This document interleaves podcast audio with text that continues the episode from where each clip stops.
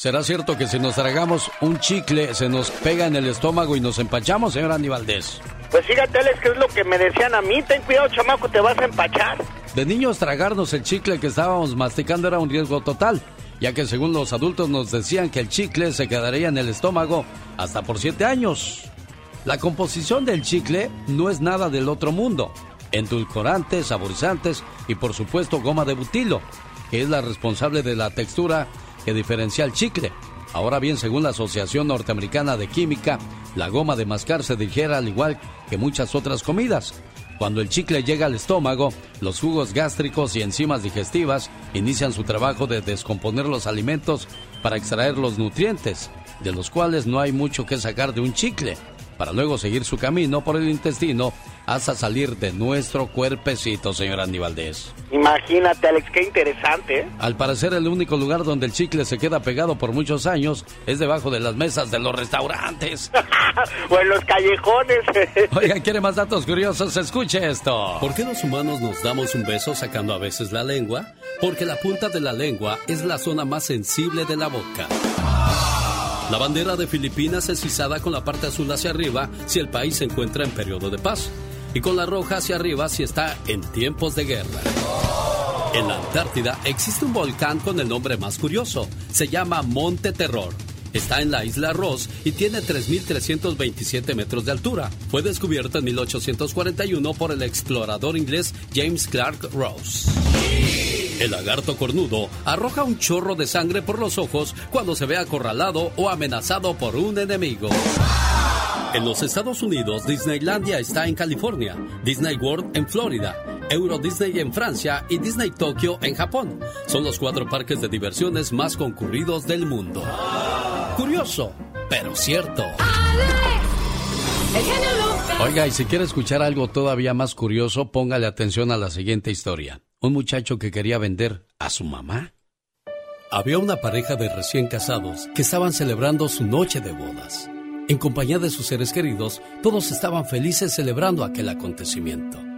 De repente, en medio de la fiesta, el novio quería que su madre lo acompañara en la mesa de honor, aunque su reciente esposa no estaba para nada de acuerdo con esa idea.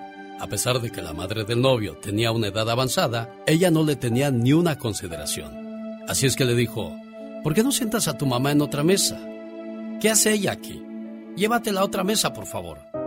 El novio se negó rotundamente a lo que decía su esposa y le dijo, Mujer, esta es mi madre, la mujer más importante en mi vida. Pero la novia seguía insistiendo, Pues será tu mamá, pero yo no la quiero en la mesa de honor. De pronto el novio decide algo una vez que su esposa seguía insistiendo en que no quería a la madre de él en la mesa junto a ellos. Entonces, el hombre se levanta y va hasta la pista de baile. Tomó el micrófono y pregunta, Señores, ¿quién de ustedes compra a esta mujer? Es mi madre, está en venta. A ver, ¿cuáles son sus ofertas? Es que a mi esposa no le gusta, por eso la estoy vendiendo. Todos los invitados quedaron sorprendidos por lo que estaban escuchando. Se quedaron con la boca abierta, pero nadie decía nada. Entonces el hombre dijo, bueno señores, si nadie quiere a mi madre, yo sí la quiero. La tomó de la mano y salió del banquete de bodas para no regresar nunca más. Lo que hizo aquel novio fue una noticia que se expandió rápidamente. Una vez un hombre muy rico y poderoso de la aldea escuchó su historia. Estaba sorprendido por lo que había hecho aquel muchacho y pidió conocerlo, por lo que este joven fue llevado para verse con el hombre más rico del pueblo. En el momento que conoce al hombre le dice, escuché lo que hiciste por tu madre el día de tu boda. ¿Sabes? Es algo increíble y merece ser alabado. Y sabes, si todavía no tienes pretendientes, me agradaría que te casaras con mi hija, pues estoy seguro que vas a cuidar y respetar a mi hija, tanto como a tu madre. ¿Cuántos se atreverían a hacer lo mismo que hizo este novio por su madre? Acuérdense, el amor de una madre es tan grande que hasta Jesús quiso tener una. Si tu novio o tu novia no respeta a su mamá, ¿qué te hace pensar que a ti te va a respetar? Buenos días. Son los mensajes de... El genio Lucas. Es una de las clásicas, de las que se van a quedar para toda la vida, generación tras generación la cantarán esta de Marco Antonio, el Buki Solís. Navidad sin ti. La Navidad no es la misma cuando ves a tu alrededor y no están las personas que estaban en otros años. Señor, señora, aunque este año no estén con nosotros todos nuestros seres queridos que ya partieron, al mirar al cielo sabremos que son estrellas que brillan para hacernos saber que están bien. Esta Navidad alzaremos nuestras copas y brindaremos recordándoles con mucho amor y eterno recuerdo. ¿Qué tal? Buenos días. A sus órdenes al 1877-354-3646. ¿Quiere compartir algo con nosotros de la Navidad? Hágalo. Estamos atendiendo sus llamadas con todo el gusto del mundo.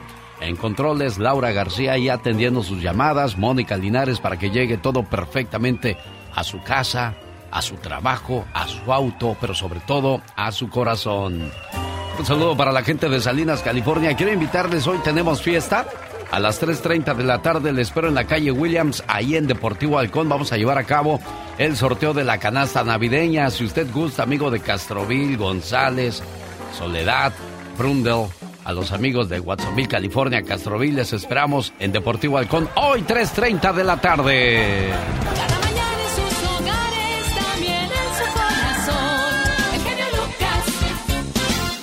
El popurrí mexicano de los jefes de jefes, los Tigres del Norte. Frases que identifican al mexicano. Una de ellas es chale.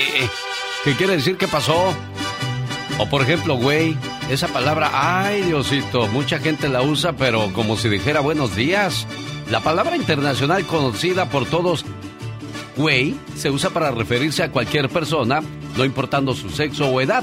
En México, cualquier persona es güey. Me pusieron a parir chayotes, otra frase muy mexicana. Ya que andamos por México, ¿sabía que la planta del café llegó a México entre los años 1790 y 1792? Debido a su buen clima, el café se agarró bastante bien en Chiapas, Veracruz, Oaxaca y Puebla. Ahí es donde se produce o se cosecha el mejor café. Rosmarie Pecas con la chispa de buen humor. ¿Y te puedo preguntar por qué lloras ahora, Pecas? Por comer perro caliente. Ya me quedé sin un diente. Las muchachas de mi pueblo no saben ni dar un beso. Ok. Pero en cambio en la ciudad hasta estiran el pescuezo. Como le dijo el novio a mi mamá. ¿Qué le dijo el novio a tu mamá? Ahorita venimos, suegra, voy con su hija al cine, vamos a mojar labios. Uy, uy, uy. El oye, mi papá le dijo, ándale, sí, cómo no. Ya no la dejó salir. No, pues ¿cómo, Mucho cuidado con lo que decimos delante de los suegros. Sí, mi rey. Son que- bien celosos, ¿verdad? Y hay que ser educados, Pecas. Y que le dice una señora que trabaja en el circo a su no, a su, a su, a su, a su yerno. Ajá. Hasta me trabo. Sí, sí, de la emoción, de la emoción, dijo, Pecas. Ubícate, hijo. Dijo, no te tardes mucho con mi muchacha. ¿A poco su papá es celoso? Dice, no, es el equilibrista.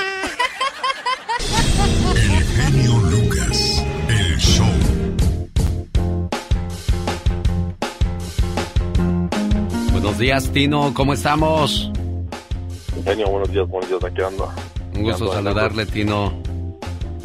Muy bien, gracias. No, nomás quería saludarte, genio. Este, desearte a ti, a tu este, gen- grupo ahí de cabina y a tu familia, pues que tengan un fin de, de- de- feliz Navidad y Año Nuevo, porque Eso. ya nos debo a ver. Sí, oye, Tino, dicen que lo que a uno le deseas, que Dios te lo multiplique. Imagínate todas las cosas buenas que les deseas a los demás, que Diosito te lo regrese multiplicado. Siempre hay que ser así, desear siempre lo mejor a las demás personas, porque pues no hay nada peor que una persona envidiosa, una persona egoísta, una persona mala. Pero que bueno, yo siempre he dicho que hay más buenos que malos, Tino. No, sí, pues digamos sí hay, ¿verdad? Este, y acá, y cambiando de tema, pues, y la Catrina, esa O sea, me cae muy bien. ¿De dónde eres tú, Este, Tino? ¿De dónde eres? Yo de Guadalajara. Un día salí de Guadalajara, pero Guadalajara nunca salió de mí.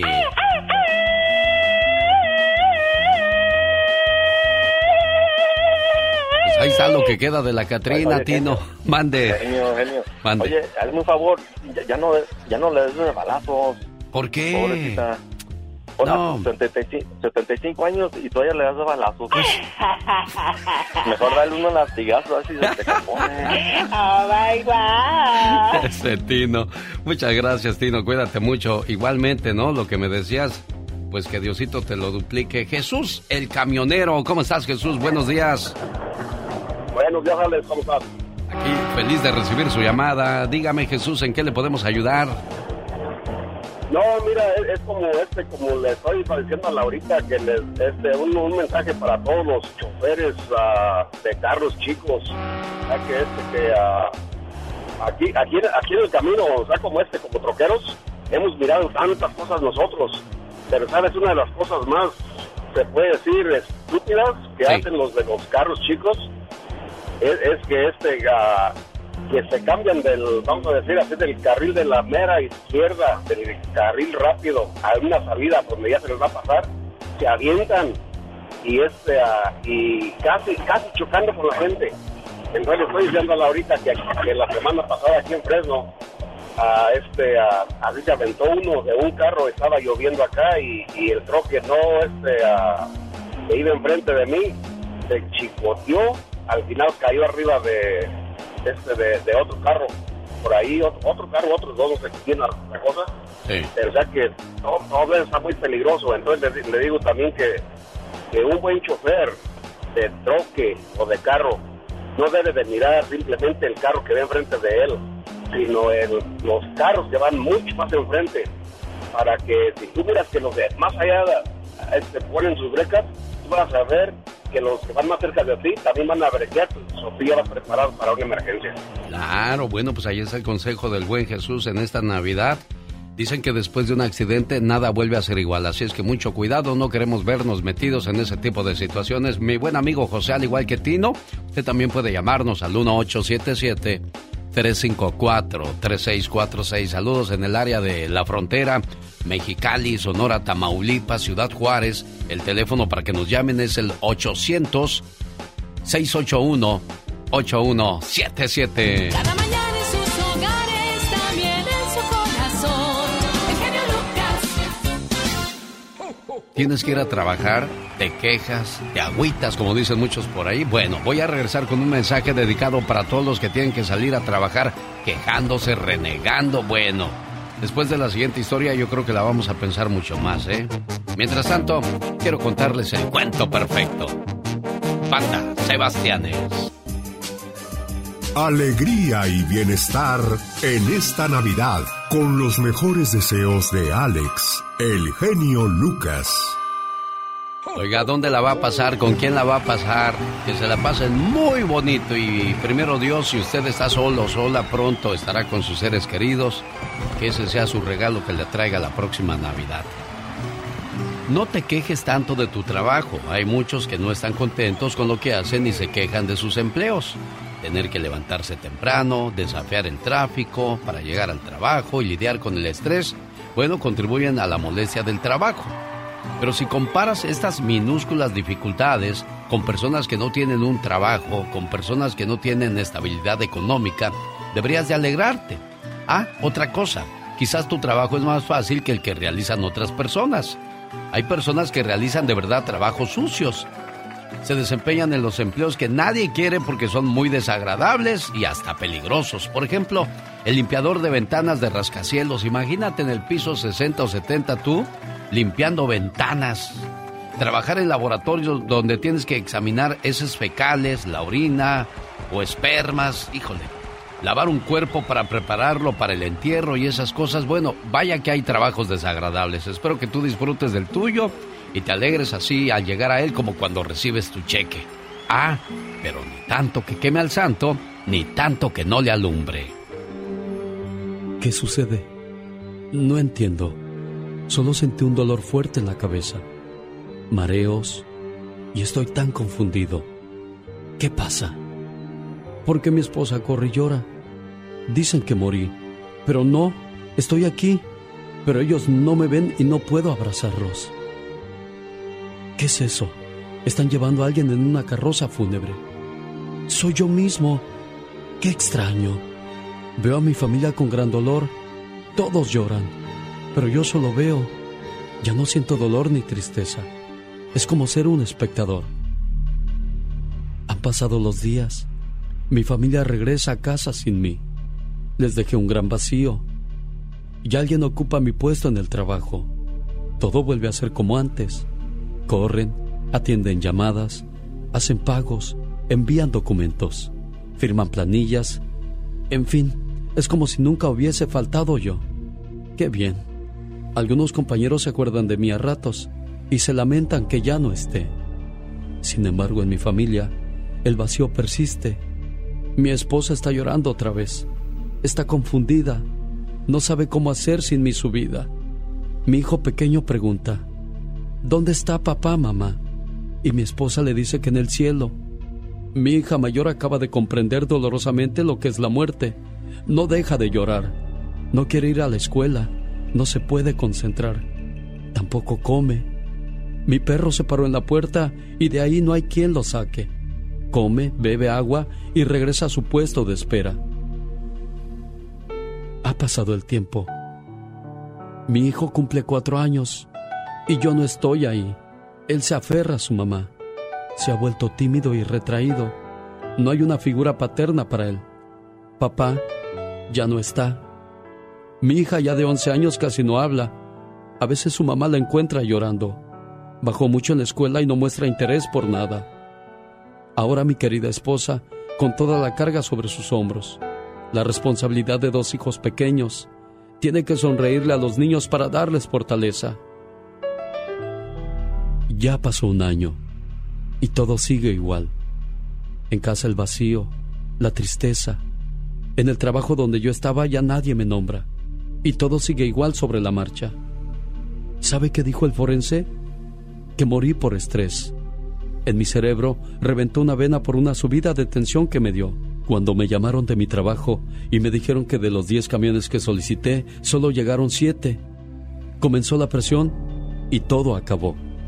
Ahora me doy cuenta que para la empresa que trabajas siempre serás uno más, completamente reemplazable en cualquier momento, pero que para mi familia era el único e irreemplazable. Por favor, dedícate a lo que de verdad es importante. Todos necesitamos un trabajo que nos permita cubrir nuestras necesidades básicas. Pero no te entregues a una empresa, entrégate a tus seres queridos. Abraza a tus hijos, visita a tus padres, Besa a tu esposa, llama a tus amigos, es a estos seres a quien de verdad le harás falta cuando ya no estés.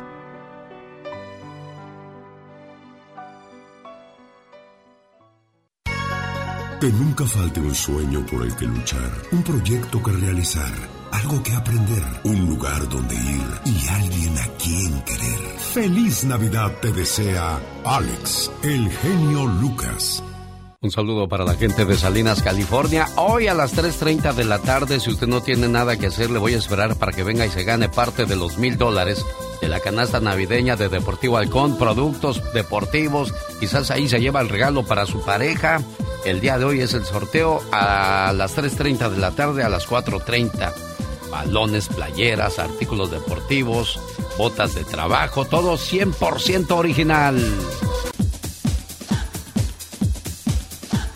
Un saludo para la gente de Phoenix, Arizona. Desde allá se reporta el buen Alfredo. Hola Alfredo, ¿cómo estás? Buenos días, sales bien, gracias a Dios. ¿Tú por ahí escuchando tu programa? Gracias, muy amable y se lo agradezco muchísimo y sobre todo que en el 2022 siga presente y se traiga más invitados, Alfredo, por favor, se lo suplico, se lo pido, se lo ruego, se lo imploro, dicen en mi pueblo. Ay, Alex, qué bueno.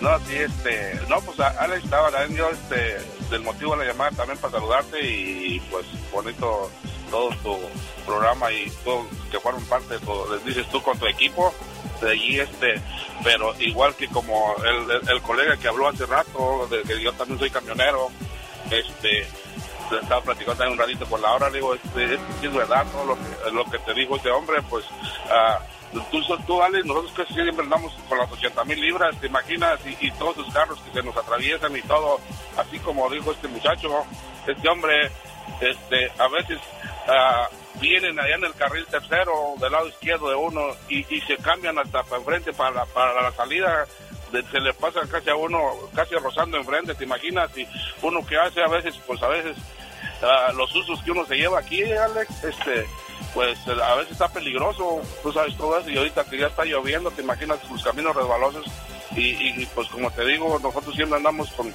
bien cargados, ¿verdad? Y este, y por todas las áreas que andamos, este, pues ah, no nomás yo, sino todos los, de- los colegas que andamos, este, la gente debe tener este poquito de conciencia que todo lo que les llega a la mesa, Alex, pues es por uno.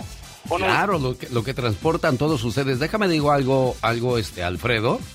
Eh, ustedes traen muchas desventajas. Hablas de, de cargar 80 mil libras y todas esas cosas. No es tan fácil controlar ese monstruo de acero que ustedes llevan. Y también hay que considerar otra cosa. Señores, nosotros quizás nada más vamos a la tienda, vamos al trabajo, pero esos señores quizás ya llevan 7, 8, 10, 12 horas manejando. Entonces, pues llevan un- un- una mentalidad mucho más pesada que la suya. Esperemos que los consideremos y pues que Dios los lleve con bien a su, a su destino, mi estimado Alfredo, ¿eh? Gracias, Alex. Y este y pues así, mira, como estás diciendo, ahí que tenga la gente algo de conciencia, ¿verdad? Y por parte tú que tienes a- la, la manera o la posibilidad de, de darles un consejo, ¿verdad? Que no lo agarren como, como dice uno. Como queja, de ¿no? de mala. Que, que nomás lo pongan, se pongan a pensar poquito y, y ustedes saben las cosas y pues todo está bien, ¿verdad? Este, pues aquí este andamos y, pues que tengas un feliz ah, Navidad y un año nuevo, Alex, y, y, este, y felicitaciones por todo el programa, ¿verdad? Este, pues ya ves que también eh, nos, han- nos, han- nos lo han quitado de varios lugares, este, yo te escucho desde Arizona hasta acá, hasta San Francisco. Bueno, pero también existe algo que se llama aplicación. Ahí me pueden escuchar todo el, todo el tiempo, todo el programa sin ningún problema. Gracias, buen, buen amigo Alfredo, y con cuidado por el camino. Fíjese, ahora que hablamos de los camioneros, este 27 de diciembre habrá un paro de camioneros en el área de Denver, Colorado. Debido al, joven cubano que fue eh, sentenciado a 110 años de prisión, un joven de veintitantos años. En el 2019, cuatro personas perdieron la vida y varias más resultaron heridas cuando Rogel Lázaro Aguilera Maderos, de 23 años, chocó el camión de carga de madera que conducía contra varios carros parados en la Interestatal 70 al oeste de Denver. Según los investigadores del Departamento de Policía de Lakewood, Aguilera Mederos no estaba bajo los efectos de las drogas o del alcohol en el momento del accidente y tampoco tenía antecedentes penales. La defensa alegó que le fallaron los frenos al camión que conducía el joven, que no usó la rampa de emergencias que hubiera podido evitar la tragedia. Como explicó el juez Bruce Jones a la hora de dictar la sentencia, el joven camionero había tomado decisiones terribles o imprudentes a pesar de no tener la intención de hacer daño.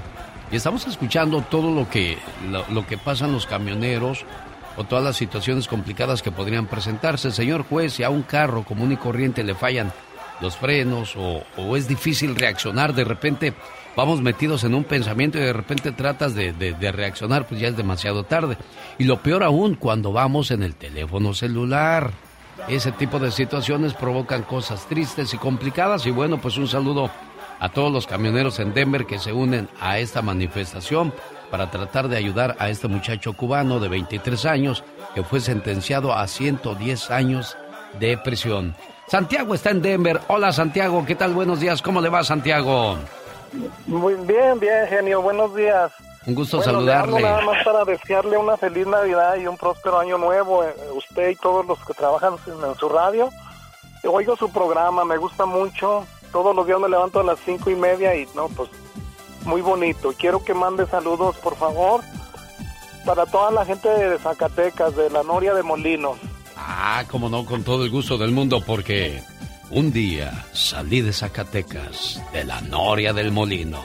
Pero Zacatecas de la Noria del Molino nunca salió de mí.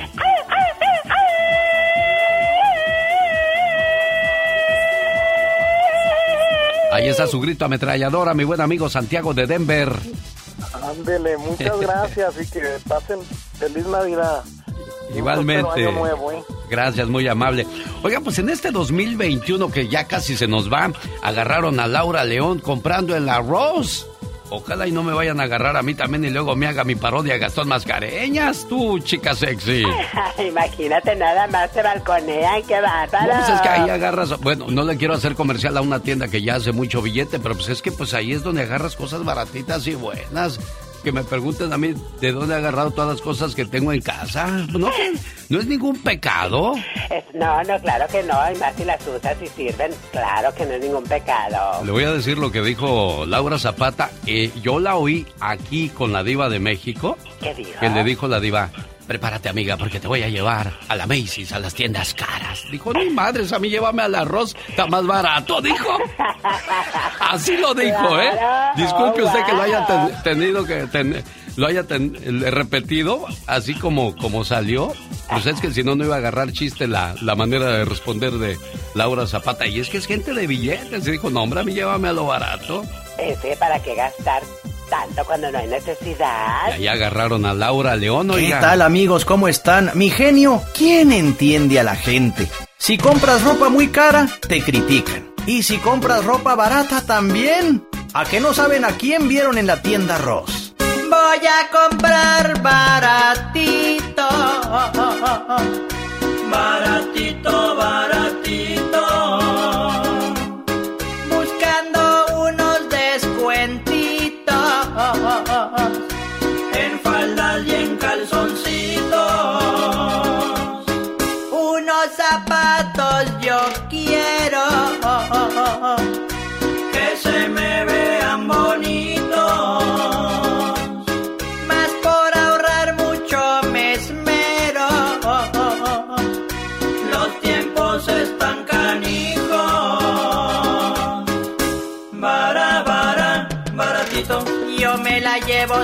Siempre en el rol.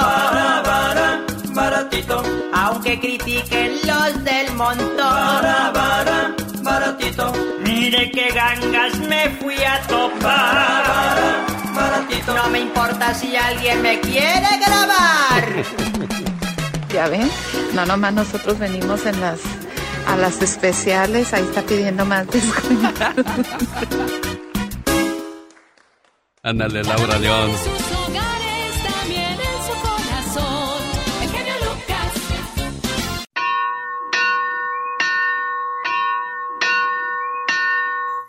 Comenzaron los preparativos. ¿Cuál será el menú de la cena? ¿Dónde nos vamos a reunir? ¿Cuántos vamos a hacer este año? Y de repente en la respuesta aparecen las sillas vacías.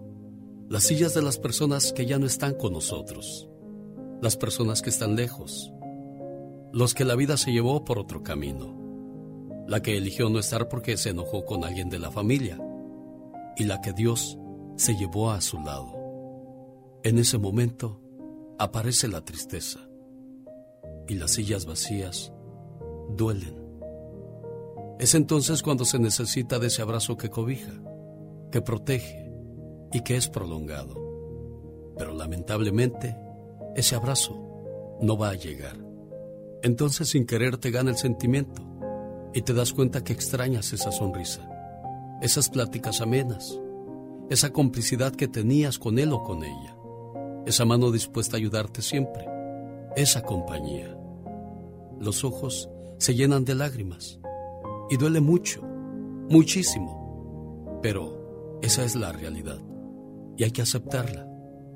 Hay que aceptarla como es.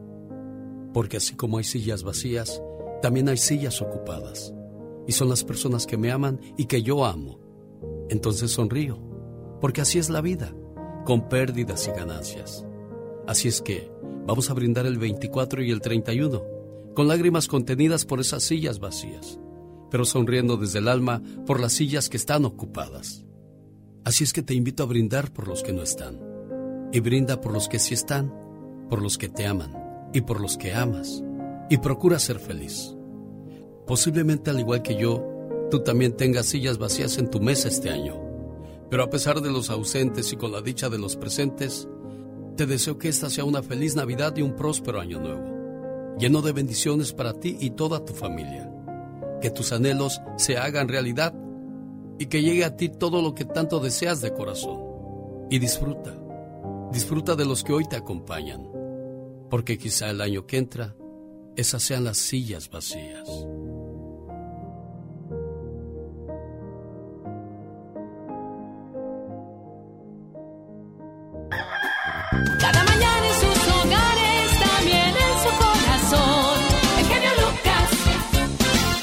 La nieve en algunas partes de Estados Unidos y México también a donde tenemos el privilegio de llegar gracias a la señal que se transmite desde la frontera. Las lluvias de California o el descuido de la gente provoca que haya muchos accidentes en esta temporada en las carreteras. Por favor, no sea parte de las tristes estadísticas. Después de un accidente, nada vuelve a ser igual. Un saludo a todos los camioneros porque, bueno, hablábamos acerca del caso de este muchacho cubano de 23 años que provocó en el 2019 un accidente donde murieron cuatro personas y varias se resultaron heridas, provocando que fuera sentenciado en ese 2021 a 110 años de prisión. Bueno, pues hay, hay personas que no están de acuerdo con eso, sobre todo los camioneros que saben de los riesgos que tienen que, que enfrentar en el camino. Por lo tanto, el 27 de diciembre habrá un paro de camioneros en Denver, Colorado. Vamos con Jaime a Las Vegas. Hola Jaime, buenos días. Hola Alex, buenos días.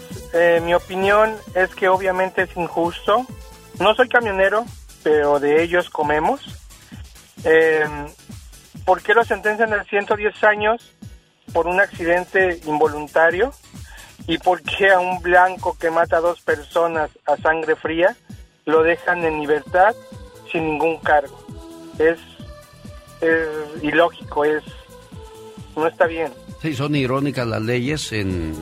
¿Será porque no tuviste un buen abogado, no tuviste dinero suficiente para enfrentar la situación? Escuchaba yo el otro día el caso de un millonario en Los Ángeles donde su hijo arrolló a una persona, la mató, pero pues la sentencia fue leve. Entonces, ¿fue el abogado, fue el dinero o, o, o en Estados Unidos también habrá ese tipo de cosas? Bueno, lo acaba de mencionar Jaime desde Las Vegas. Martín está en Arizona. Buenos días, Martín. Escuchamos su punto de vista. ¿Cómo estás, Alex? Buenos bien, días. bien, buenos días, Martín.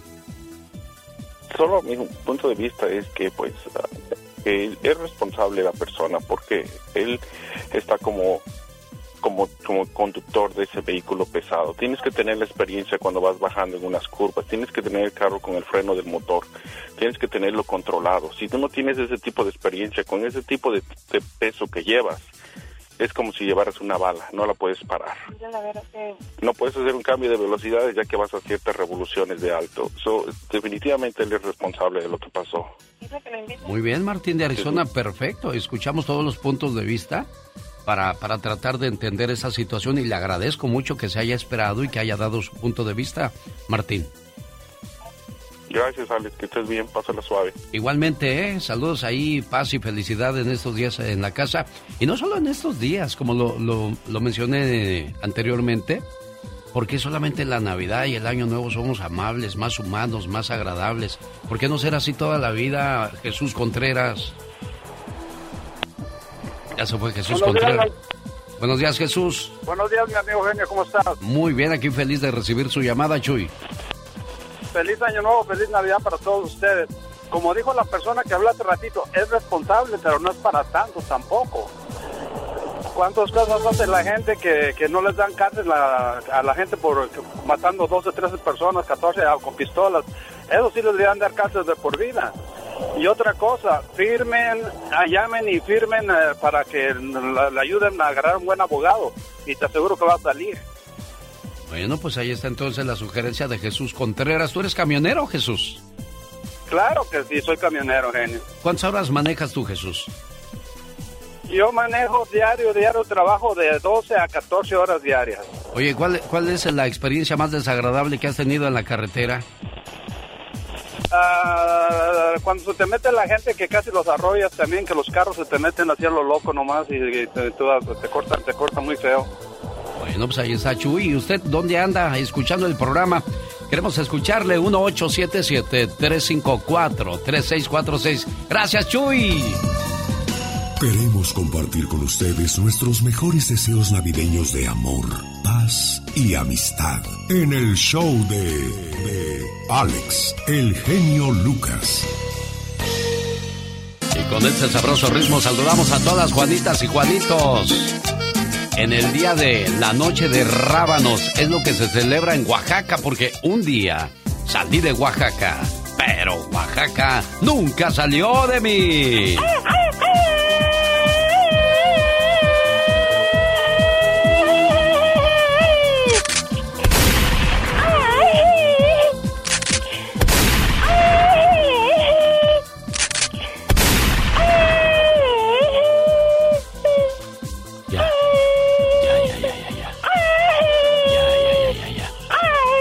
Oye, si le haces como viejita, tiene razón nuestro amigo Radio Escucha, de veras. My God. Ya, pues ya a tus 80 años ya no puedes correr, criatura, ya te quedas a recibir todo lo que venga. Que dirán mis amistades. En México, en Oaxaca especialmente, hoy se celebra la Noche de Rábanos. Quienes vienen de esa parte de la República Mexicana, me imagino que saben de qué se trata esa celebración, porque yo la desconozco. Sí, sí, la verdad que sí, oh my wow. En Suecia es el Día de la Bandera, en Sudán es el Día del Niño. Ay, qué hermoso. Fíjate. Qué bello. Felicidades a todos los niños. Saludos a quien lleva el nombre de Margarita. Margarita. Cérvulo y Torlaco. Hoy es el día de su santo de Tor. ¿Cómo no te llamaste tú Torlaco para que hoy fuera el día de tu santo, que criatura? me dijeran Torlaca. Ándale, ya feo. llegó Torlaca. Bueno, se nos está yendo la Navidad. Bueno, todavía no llega la Nochebuena, que ya es mañana, y luego viene Navidad, pero estos días, estas horas se nos van rapidísimas. ¿Qué significa el pesebre, oiga? El pesebre es una lección de vida y también de amor y sencillez. Cada uno de los elementos de esta representación es una oportunidad para reflexionar sobre el valor de la Navidad. El establo representa sencillez y humildad. San José, el hombre que nos inspira a la obediencia y a la fortaleza. Que el Señor premie tu buen corazón y que tu Dios te proteja, José. La Virgen María representa la fidelidad y el amor a Dios, mujer comprensiva y bondadosa. Dios te salve María, bendita tú entre las mujeres. El Señor es contigo. El niño Jesús es el guía espiritual que se aloja en el corazón del hombre para transmitirle su amor al mundo. Te habrás dado cuenta de lo que ha dicho tu Padre. Sí, maestro. Mi corazón siempre estará contigo, Jesús. La vaca. Su misión era mantener caliente la cuna del niño Jesús. Sirve como ejemplo a los hombres para que mantengan en sus hogares un ambiente cálido y amoroso. La mula es el animal más humilde de la creación, motivo por el cual fue el elegido para acompañar a la Sagrada Familia en el pesebre. El ángel simboliza la bondad, el amor y la misericordia. Tres reyes magos, a través de sus obsequios, oro, incienso y mirra, le muestran a Jesús su naturaleza real y divina. Tres reyes de Oriente emprendieron un larguísimo viaje en busca del Redentor. Se llamaban Melchor, Gaspar y Baltasar. Los pastores representan la humildad, la sencillez, el servicio, la ayuda y la alegría de los humanos porque cuidan con amor a su rebaño. Los borregos significan obediencia y docilidad. Inspiran confianza. La estrella significa renovación. Representa la luz inagotable y refrescante que disipa las tinieblas para darnos esperanza. Eso es el verdadero sentido de la Navidad. Así se vive el espíritu navideño. Feliz Navidad a todos. Cada mañana en sus hogares, también en su corazón. El genio Lucas. Qué bonito, para mí no hay nada más emocionante que poner el pesebre para de esa manera recibir la Navidad. Carmen de Texas, buenos días Carmen, feliz Navidad, oiga. Buenos días, igualmente le hablo para desearle muy feliz Navidad a usted y a todo su equipo y muchas bendiciones para todos. Recibo con mucho cariño esos buenos deseos e igualmente lo mejor para usted y toda su familia, Carmelita. Muchas gracias. Y también le iba a decir un consejo para la gente que va para México. Sí. Que en caso de que llevan carro y luego quieren poner la alarma y no pueden, es porque alguien les quiere robar y les bloquean la alarma, que tengan cuidado. Pues los mismos de allá. ¿A usted le pasó algo así, Carmen, o por qué dice eso? A mi cuñado, a mi cuñado. Bueno, dos veces. Una vez dijo en una tienda y como no pudo poner la alarma, no se bajó, se quedó en el carro. Otra vez dice fue a comer a un restaurante y se quedó enfrente y no pudo cerrarlo, que no pudo poner la alarma y se quedó enfrente, pero dice que vio muchos muchachillos por ahí, pero que estaba pendiente y no se dio cuenta en qué momento le abrieron y le sacaron su computadora. Ya después averiguó que les bloquean para que no puedan poner la alarma y les roban en ese momento y pues dice que estaba enfrente y no ni así vio en qué momento le sacaron su computadora. Oiga, qué tecnológicos esos rateros, cada vez mejoran más, Chihuahua. Yo siempre he dicho que si el ser humano, en lugar de pensar en hacer el mal, pensara en hacer el bien, haría cosas más productivas. Carmen de Texas, gracias. Martín está en Monterrey, Monterrey, Nuevo León, México o Monterrey, California. Monterrey, California. Ah, entonces es Monterrey, entonces, porque nos robaron una R ahí. ¿Cómo estamos, Martín? Bien, gracias a Dios aquí, eh, con gusto de escucharlo y pues desearle una feliz Navidad y a la vez agradecerle en nombre de lo que no van a poder aguantarse 15 minutos esperando en la línea para escuchar. Discúlpeme, discúlpeme, Martín, es que de repente se me juntan las cosas y si algo tengo yo, no me gusta que estén oyendo puro guara, guara, guara. También hay que echarle música para que haya movimiento, oiga. No, yo lo sé y por eso es usted de la preferencia. Eh, gracias a Dios, pues este año ya lo vamos a cerrar y, pues usted ahí, ha estado al pie del cañón y se le agradece, yo lo escucho todas las mañanas eh, lástima que no dura más el programa porque a las 10 ya sale el atoso del, del violín y que no sé por qué se llama violín porque la caricatura es muy tierna ese señor cambia digo chiflado. Perdone usted. no, no, no, no se preocupe, todos tenemos puntos de vista pues diferentes. A lo mejor hay gente que ha de decir el enfadoso de la mañana con sus ya aburre con sus reflexiones porque me lo han dicho, así es que pues para todo hay, oiga. Sí, pero a lo mejor te lo han dicho nomás puros amargados porque para mi punto de vista usted no es el de la radio, sino es el rey Salomón de la radio, pero se vaya a buscar el montón de cosas que aquel tenía porque tantas cosas, señor. Y sabe, le digo una cosa, Martín, estoy tratando de buscar cómo mejorar primero Dios para el 2022 y si sigo contando con el cariño y apoyo de todos ustedes, se lo voy a agradecer mucho. Y ya que habla de Monterrey, bueno, pues hoy estoy en la ciudad de Salinas, a las 3.30 de la tarde en Deportivo Halcón llevo a cabo el concurso de la canasta de los mil dólares. Hola Raúl de California, buenos días, ¿cómo está Raúl? Buenos días, buenos días, Eugenio. Dios lo bendiga y saludos a todos y muy feliz Navidad antes que todo, ¿verdad? Gracias, gracias. Igualmente, amigo. Sí. Genio, nada más hablar unas palabras sobre este pobre muchacho que está padeciendo en la cárcel, ¿verdad? ¿Es posible? Para la gente que no sabe de qué está hablando Raúl, bueno, pues Rogel Aguilera Maderos fue sentenciado a 110 años de prisión por causar la muerte de cuatro personas en un accidente de tráfico. Lo que sí diré es que si tuviera la discreción, esta no sería mi sentencia, dijo el juez del distrito del estado de Colorado al condenar a 110 años de prisión a este muchacho. Troqueros, camioneros, harán un paro el 27 de diciembre, al menos en Denver, para tratar de, de ayudar a este joven, debido a que ellos que tienen experiencia saben lo que pudo haber pasado y nos han contado esta mañana sus experiencias desagradables, las desventajas de ser camionero y las situaciones que tienen que lidiar en el camino. Raúl, 58 años de, de qué? No, no alcancé a leer ahí. ¿Qué dice él? 58 años de manejar troques, genio. Yo empecé a manejar en 19 de marzo de 1963 y aquí estoy todavía subido en el troque ahorita. ¿Sí? Sí. Oiga, y en esos años... Y genio le, Raúl, en esos 58 años, ¿qué es lo peor que ha visto en accidentes causados no por ustedes, pues sino de la gente que, que, no se controla en el camino? Eh, ahí, genio, yo tuve en el, en el año 67 un accidente provocado, gracias a Dios salí ileso, salí libre de, de la cárcel porque no fui culpable. Y sí, muchos, eh, muchas veces los accidentes suceden inexplicablemente, ¿verdad?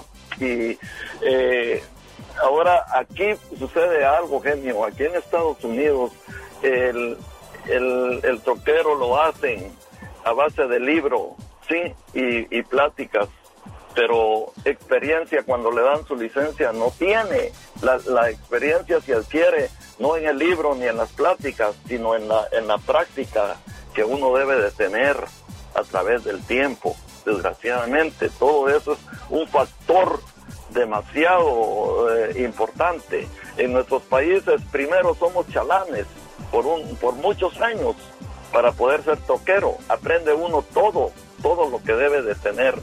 La, la astucia, la pericia y la experiencia la va agarrando lentamente.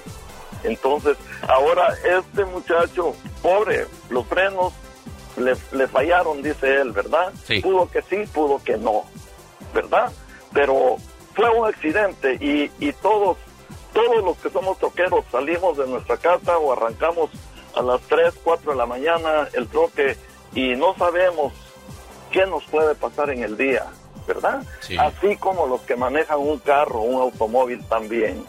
Todos estamos expuestos a un accidente. Solamente hay que estar aplicados al camino y como lo decía usted y muy bien, yo siempre lo he dicho, es ¿eh, Raúl, es mejor la práctica que la teoría. Gracias por su llamada, saludos a todos los camioneros, 58 años en el camino y que sean muchos más, Raúl, todavía. Despierta respirando el aire de las fiestas decembrinas.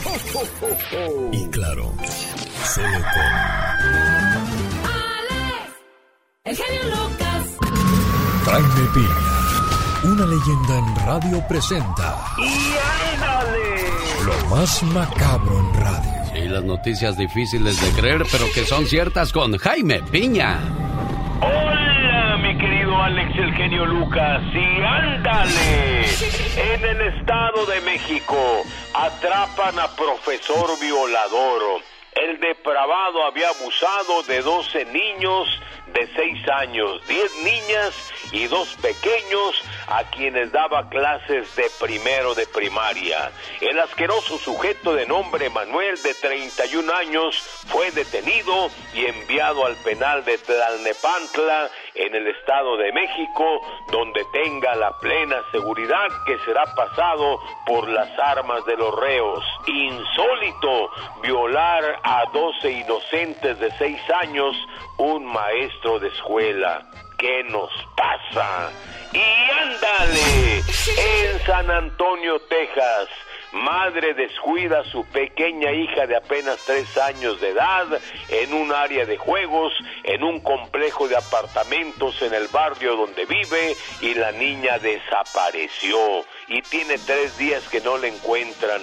Esto desgraciadamente es muy común que los padres cuando van a un parque o donde viven en departamentos los dejan jugando y depredadores sexuales se los roban, los violan y los asesinan. La pequeña Linda Sarah Kill desde lunes no la encuentran. El FBI la policía la busca. La madre desesperada teme lo peor. Dios nuestro Señor la proteja. Y ándale, en Ciudad Juárez, Chihuahua, la policía atrapa a cuatro carniceros asesinos, descuartizadores de personas, integrantes de un grupo delictivo dedicado a descuartizar personas, trabajaban para el narcotraficantes, tres hombres y una mujer, Emanuel de 28 años, Brisa Lisbeth 22, Van Edwin 32 y Misael 33, fueron detenidos después de asesinar a un masculino y cortarlo en pedazos y colgar los trozos de carne en un árbol de Navidad en la calle. Llevaban mochilas con cuchillos, machetes y una hacha. Ya llevan varios descuartizados por encargo de narcotraficantes. Para el programa del genio Lucas y ándale. Jaime Piña dice, el hombre mi genio es el arquitecto de su propio destino. Oiga, señor Piña, qué corazón de, de, matar gente de esa manera, de estos tipos. De ninguna manera debería de ser aceptado eso. ¿Cuántos años le deberían de dar a este tipo de personas que realizan ese tipo de actos? Refundirlos en la cárcel y aplicarles el ojo por ojo, diente por diente, mi genio. Él es Jaime Piña. Esta mañana le mando saludos en Juárez a la familia González que se reportó. Señor Roberto, aquí está su saludo con todo el gusto del mundo. Oiga, ¿en qué parte de la frontera nos escucha? ¿En Tamaulipas? ¿En Mexicali? ¿En Ciudad Juárez? Este es el teléfono en el cual podemos platicar usted y yo ahora mismo. 800-681-8177. ¿Así? Directito, sin cobro alguno, para usted. 800-681-8177. Oye, ¿cuántas piezas trae una docena, Katrina? Pues 12. Exacto, 12. Lo dijiste correctamente, ¿eh? Si compra usted una docena, son 12 piezas, ¿verdad? Pues una señora recibió 12 y dice que le robaron. ¿Cómo que le robaron, Gastón? Cuéntanos. Muy buenos días, genio y amigos. ¿Cómo andamos? A ver, una pregunta. Cuando usted pide una docena de donas, ¿cuántas espera recibir? ¿O una docena de rosas? Claro, 12. Pues resulta que una mujer pidió una docena de cubrebocas personalizados y ahora está contemplando demandarlos porque ella pidió una docena, dice, y le llegaron 12. Tonta, ¿cómo explicarte que pediste una docena y eso equivale a 12? Tonta, tonta, y además de ser muy bruta eres racista, creo que ya no te compones. Tonta, esta situación es muy vergonzosa, muy vergonzosa. Y todavía amenazaste con demandar, pero caray, qué cosas. De los afroamericanos, tu mujer, muy mal te expresaste. Más claro ni el agua, porque aquí tú eres la ignorante. Tonta, ¿cómo explicarte que pediste una docena y eso equivale a doce? Tonta, además de ser muy bruta eres racista, creo que ya no te compones. Tonta, tonta. La verdad es que yo hubiera preferido llamarla de otra manera, pero es un show familiar, estamos al aire, así que me contengo. Por favor, Gastón. Cada mañana en sus hogares, también en su corazón. El genio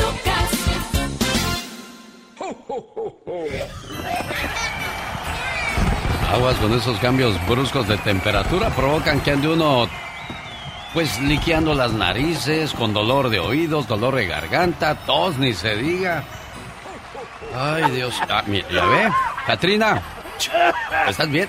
Muchacho, aliviánate. A ver, toma, échate tu, tu brincolín.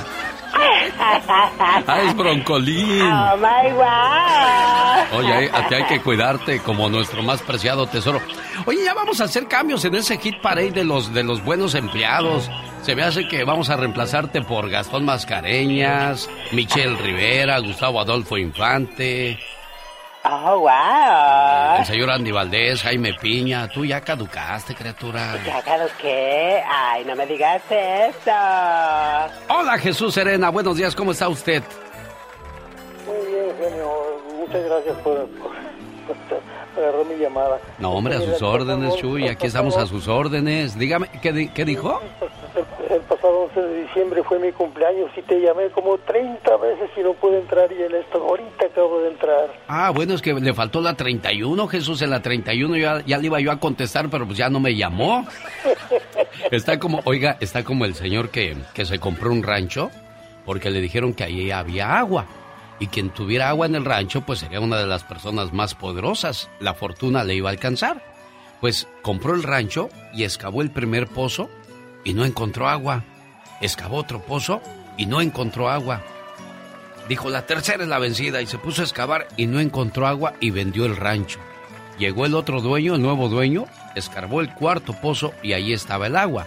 Simplemente nos faltó paciencia para poder conseguir muchas cosas, lo que queremos, porque ¿quién dijo que las cosas en la vida son fáciles?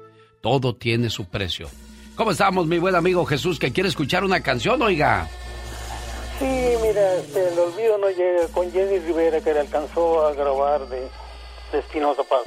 Sí, oiga, y que por cierto, pues, qué rápido pasó el tiempo, ya nueve años de esa historia.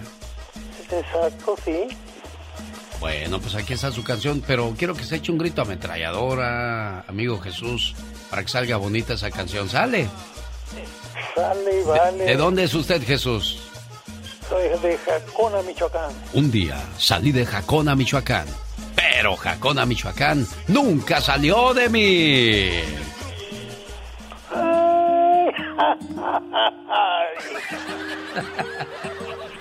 No hay peor lucha que la que no se hace, mi buen amigo Jesús. Exacto, genio. Y muchas felicidades por tu programa. Que el amor y la esperanza brillen en tu hogar esta Navidad. Te deseo muy felices fiestas hoy. ¡Feliz Navidad!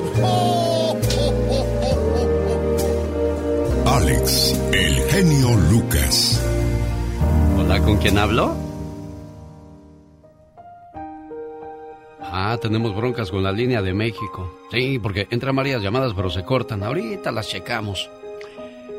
Dice que conforme se va haciendo uno más viejo, más triste es la Navidad. Déjeme le digo por qué. Cuando los chamacos están pequeños, uy, se levantan con una alegría. Mamá, ¿qué vas a hacer de cenar? Que los nopales, que el mole, que el pozole, que el atún con las galletas, el pavo. Y, y la mamá corre a la tienda y el papá empieza a hacer el invitadero, que vengan mi hermano, mis primos, que estemos muchos reunidos. Y qué bonitas son esas reuniones y esas festividades. Pero en muchos hogares, donde los hijos ya crecieron, se van a pasar la Navidad con las novias, con los novios, o ya tienen sus propias familias, y entonces, ya tú como, como viejo o como viejita, quedas a un lado. Te quedaste huérfano en la Navidad, cuando esa casa estaba llena de alegría, de gritos, de fiesta, de música, y ahora todo es soledad. Me encontré de pronto acompañado únicamente de mi esposa, sentados a la mesa, los dos solos. En ese momento no sé de qué forma vinieron a mi mente mis padres. Cuando joven, al llegar las fiestas navideñas, las posadas, las reuniones con los amigos y demás, optaba siempre por asistir a estas reuniones en vez de pasarla con mis padres. Mi papá siempre quiso que toda la familia, al menos el día último del año, la pasáramos juntos. Él siempre nos decía que dividiéramos las dos fechas, que los que ya estaban casados pasaran la noche buena en casa de sus suegros y los aún solteros con los amigos. Lo único que nos pedía que el último día del año lo esperáramos con él y con mi madre. Nunca se lo pudimos cumplir. Mis hermanos ya casados nunca pudieron. Ellos siempre alegaron que vivían muy lejos, que era muy fría la noche. En fin, siempre excusas. Los solteros preferíamos siempre salir con los amigos para platicar, bailar, divertirnos y tomar. Siempre preferimos estar con otras personas, pero no con nuestros padres. Nuestras atenciones y afecto eran para otras personas. Una noche de diciembre, mi hermano mayor nos convocó a todos los demás para hacernos saber que deberíamos pasar más tiempo con nuestros padres, ya que nunca después de haberse casado los mayores habían pasado un fin de año con ellos. Yo creo ahora que mi hermano estaba pasando por lo mismo que mis padres, ya que sus hijos mayores empezaban a pasar esas fechas con sus amigos, y él y su esposa pasaban ya sus dos primeras noches de fin de año solos. Todos estuvimos de acuerdo en que pasaríamos el 31 de diciembre ese año en casa de mis padres. Mis papás se pusieron muy felices. Mi padre le dijo a mi madre que sacara las ollas grandes, porque tendría que preparar una gran cena. En la casa todo era felicidad. Mi padre se acercó a mí y me dijo, Estoy muy feliz, hijo, porque por fin voy a tener a todos como cuando eran pequeños, sentados en la mesa de la casa. Quiero ver a mi hijo el mayor a mi derecha y a ti a mi izquierda porque eres el menor de todos. Tu madre estará en el extremo opuesto y tus hermanas a su derecha, excepto tú, que estarás junto a mí. Se le veía tan feliz a mi padre que me dio un abrazo, el cual sentí tan lleno de amor que quise llorar. Todo estaba listo. Eran las 7 de la noche y les dije a mis padres que iría a comunicarles a mis amigos que no pasaría el fin de año con ellos, sino con mi familia. Mi padre dijo, haces bien, hijo, para que no te vayan a esperar. Y me dio una palmada en el hombro y me brindó una bella sonrisa. Cuando salí de la casa de mis padres, me esperaban dos de mis amigos, a los que les comenté lo que iba a hacer esa noche. Mis amigos me dijeron que por lo menos brindara con ellos antes para que así ellos sintieran que estaba ahí en el grupo. Ese brindis se alargó hasta casi antes de la medianoche, tiempo en el cual pensé muchas veces que en mi casa habrían de estar mis hermanos y mis hermanas ahí con mis padres, y yo acá sin cumplir lo que les había prometido esa noche. Ya un tanto arrepentido por no haberme ido de inmediato, me retiré sin siquiera avisarles a mis amigos. Presentía que habría de recibir un buen regaño por parte de mis hermanos, y al ver el rostro de mis padres enojados conmigo. Cuando iba llegando a casa, no percibí alboroto alguno de parte de mi familia. Pensé que por estar fría la noche, se encontrarían en el interior de la casa con mis padres. Entré por la puerta de atrás para no ser tan obvio. Al menos, si me preguntaban diría que estaba dormido, así es que no habría ningún problema. En verdad, ahora que lo recuerdo, una lágrima se desbordaba de mis pupilas cuando abrí la puerta y no escuché ningún ruido. Solo escuché la conversación de mi padre con una voz quebrada por el llanto, diciéndole a mi mamá, Mujer, no vino nadie, ni siquiera el menor de mis hijos. ¿Qué hemos hecho con nuestros hijos que ahora no quieren estar aquí con nosotros? Con nosotros, sus propios padres, en esta casa que construimos para ellos, con todo nuestro amor, con todo nuestro esfuerzo y trabajo. ¿Por qué no nos pueden dedicar un solo día si nosotros les dedicamos toda nuestra vida? Se escuchaba una honda tristeza en sus palabras, que no tuve valor ni siquiera para acercarme. Seguí escuchando a mi madre que le contestó con buenas palabras, esas palabras que aún retumban en mis oídos. Ay viejo, no te preocupes. Mira, los padres tenemos que entender que solo estaremos en el pensamiento de los hijos cuando están pequeños, pero cuando crecen, ese pensamiento lo ocupan en otras cosas y otras personas, como la escuela, sus tareas, la diversión, sus amigos, las fiestas y después en el noviazgo, en el trabajo, en la esposa y en sus propios hijos. Sus ocupaciones y preocupaciones son otras y nosotros no somos parte de ellas. Quédate tranquilo, viejo. Lo que les dimos e hicimos fue por amor. ¿Tú crees que preferirían pasar la noche de fin de año con un par de viejos que ya no pueden bailar? ¿Que ya no tienen gracia para nada? ¿Que se cansan de todo? Anda, anímate. Mira, voy a poner los 10 platos sobre la mesa y al que vaya llegando le iremos sirviendo. ¿Qué te parece? En ese momento sentí un nudo en la garganta, un nudo enorme que no me dejaba respirar. Me sentí tan desagradecido, tan mal hijo, tan avergonzado conmigo mismo. ¿Cuánto tiempo le he dedicado a otras personas y actividades nada importantes comparadas con mis padres? ¿Cuántas veces he dejado de abrazarlos, de besarlos y decirles cuánto los amo porque estoy tan ocupado? Salí de donde estaba y abracé a mi padre y le pedí perdón. Luego fui con mi madre y le besé sus manos y me arrodillé. Ella me acariciaba los cabellos mientras mi padre se secaba las lágrimas y dándome la mano me sentó a su derecha y dijo, no es necesario que estén todos, uno solo representa a los demás. Mujer, sirve la cena ya, que mi familia ha llegado. Y ahora estoy pagando lo mismo. Hoy mis hijos no están conmigo y en mi mesa están los dos platos servidos. En cuanto llegue uno, tan solo uno de mis hijos, entonces mi familia habrá llegado. Aprovechen a sus padres en vida no los descuiden, que cuando no los tienes, quisieras un solo minuto para poder abrazarlos y decirles cuánto los amas. Alex, el genio Lucas, con el toque humano de tus mañanas. Buenos días, Ricardo Robledo. ¿De dónde llama? Eh, de aquí, de, de Leno, California. Aquí estamos, este, Alex.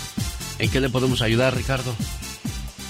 Eh, me dio tu número este, Martín Sendejes, que es mi promotor, y me dijo que te echara una llamadita para... Sí, como no, para que hablara acerca de, del homenaje que le rinde a Vicente Fernández. Así es, mi Alex. ¿Y eso por qué? Aprovechando que... que ¿Qué? ¿Qué? Platíqueme, platíqueme, por favor. No, no, pues este, hicimos ahí un grabamos un tema que se llama El consentido de Dios, que viene siendo como un homenaje que le hacemos a pues a uno de los más grandes este, exponentes de nuestra música ranchera en México y, pues por todos los países que, que gustan de nuestra música, ¿no? ¿Es la que grabaron los Tigres del Norte o es otra? No, es la que grabaron los Tigres. ¿Y por qué no hacer su propio homenaje, Ricardo? Lo que pasa es que yo la había grabado anteriormente, Alex, esa canción, ya yo la tenía grabada. ¿O antes que los Tigres del Norte? Oh, claro que sí. Ah, ¿y qué pasó? Pues ya ves que la, la, la, cuando no tienes la todavía el nombre o la oportunidad de promover en, en grande tu música, pues llega el, el, más grande y te come el pastel, ¿no? Ah, claro, claro, siempre ha sido así, jefe. Así es, sí, sí. Así es, así será y seguirá siendo. Sí, sí, sí. sí. ¿Y, y, ¿Y, qué le dijeron? ¿Cómo le quedó esa canción? Pues era este, una de las personas que me ha felicitado por el tema, como quedó don Martín Urieta, que me mandó una felicitación por, por el tema, como quedó el arreglo, que, que quedó muy bonito también, del arreglista de don Baudelio Cano, de por allá de Guadalajara, Jalisco. Me hizo el arreglo. Oh, miren, pues usted ha andado movido en esa, en esa cuestión. Pues vamos a ver qué tal le quedó. Y, y, ya que el público pues tenga la última palabra. Claro que sí, mi Alex. Y de antemano te agradezco pues este que hayas tomado un ratito de tu tiempo y, mientras escuchaba, eh, esperaba este, tu, tu contestación, estuve escuchando una historia tan bonita que casi me hace llorar ahí. Y, este, te felicito más que nada por porque necesitamos mucho de, de, tus consejos, sobre todo para toda nuestra juventud que a veces anda media perdidona y, y eso, eso que acabo de escuchar tuyo es algo real que está pasando en nuestra sociedad, ¿no? Sí, no, dicen que toda la vida ha habido rebeldía, pero yo no me acuerdo haber sido tan rebelde como lo son muchos jóvenes el día de hoy que ya se te ponen así frente a frente, nariz a nariz, pupila, pupila, pestaña, pestaña, como diciendo, ¿qué? O sea, ¿en qué momento se nos eh, perdimos ese control, papás? Digo, tampoco se trata de ser un salvaje para educarlos, pero tampoco podemos permitir que se nos suban a las barbas y, y tratar de mantener el orden lo más posible que se pueda. Él es Ricardo Robledo. Déjeme ir a estos mensajes y regresamos para escuchar el homenaje que le hizo a don Vicente Fernández. No se vaya. Oiga, don Ricardo, qué bien le quedó la canción, ¿eh? Ah, gracias, Ale. Ya, ya la mandé a Mónica. Mónica, ponla en el programa, por favor, para que cuando la pidan esté ahí al pie del cañón don Ricardo Robledo. Ah, qué chulada, ¿no? ¿Cómo, cómo más le dicen el, el uyuyuy, el, el cantor? ¿Cómo, ¿Cómo, no tiene ningún sobrenombre, Ricardo? Sí, me dicen, bueno, Fíjate, Alex, que me hice una autobiografía de lo que ha sido mi vida dentro de lo que son los caballos y, y este, pues más que nada lo, lo, lo que me desarrollé gracias a, ahora sí que a la herencia que me dejó mi padre con la cosa de los caballos y hice una canción que se llama El Arrendador. Ah, bueno, dígale ahí a Martincito que me la mande para escucharla también, ¿eh? Ah, cómo no, cómo no, Alex. Cuídese mucho, jefe, y ya... Oiga, ¿y tiene redes sociales y todo ese rollo, su canal de YouTube o todavía no? Sí, sí, sí, tenemos este Ricardo Robledo Oficial, donde está también ahí la canción del consentido de Dios y muchos videos por allí. Y de antemano, mi Alex, aquí estamos eh, en la ciudad de Leno, te hago una invitación que vengas un día a montar uno de, de los caballos que trabajamos. No, hombre, que voy a montar yo un caballo, si hasta caminando solo me caigo, imagínese subiéndome un caballo, ahí quedo. Mire, don Ricardo, le agradezco mucho y siempre a todos los que tienen un sueño, una ilusión y una esperanza, les abro la puerta y de corazón, ¿eh? Jamás les voy a pedir ni un solo centavo, jamás voy a tratar de, de abusar de su nobleza y de, su, de sus sueños. Dios les socorra y que esté bien, jefe, ¿eh? Igualmente, Alex, y gracias y felicidades por tu programa, que necesitamos muchos programas de esa, de esa calidad como tú las haces. Él es Ricardo Robledo, así búsquelo en las redes sociales. Rosmarie Pecas con la chispa de buen humor. Mi gallina siempre está cacaraqueando. Mi gallina siempre está cacaraqueando. Ay, Pecas. Oye, señorita Romar. ¿Qué pasó, corazón? Últimamente como puros huevos revueltos. ¿Y eso para qué o por qué, Pequitas? Es que mi gallina tiene hipo, señorita Romar. Pobrecita de mi gallina, señorita ¿Tu gallina Romar. queca, Pecas? Mi gallina queco, queconia. Yo pensaba que ya se había muerto tu, tu gallina No, queca, todavía no Pecas. se muere. Hierba mala nunca muere, señorita Romar. ¿cómo la ve? ¿Cómo ha pues, estado usted? Platíqueme. Muy bien, Pecas. Yo he estado súper bien, súper contenta, Oh, mi ¿de corazoncito. Clarines, Pecas. ¿Se sacó la lotería o qué? no, no me saqué la Otra vez lotería. la presentación esa que dice... "Coy, coy, coy, A ver, a ver, corazón, a ver otra vez. Rosmarie Pecas con la chispa de buen humor. Otro día, don Rodolfo, que es bien presumido, ¿qué cree que dijo? ¿Qué dijo, corazón? Fui al África y maté un león, Pecas. Con su Winchester, no con mi Chevrolet. ¿Cómo la ve, señorita Román? Ah, pues la veo muy bien, Pecas. El otro día mi mamá me mandó a la tienda a comprarle un jabón. Me dio dos monedas de 10 pesos. Wow, ¿y eso? No le pude traer el jabón. ¿Por qué, corazón? Porque no sabía cuál moneda era con la que quería que comprara el jabón.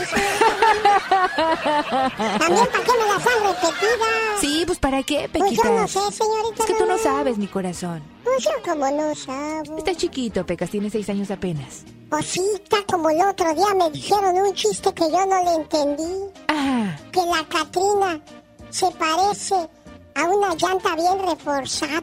¿cómo que se parece a una llanta bien Que es que reforzada? porque resiste el recio manejo del hombre. ¿Qué es eso?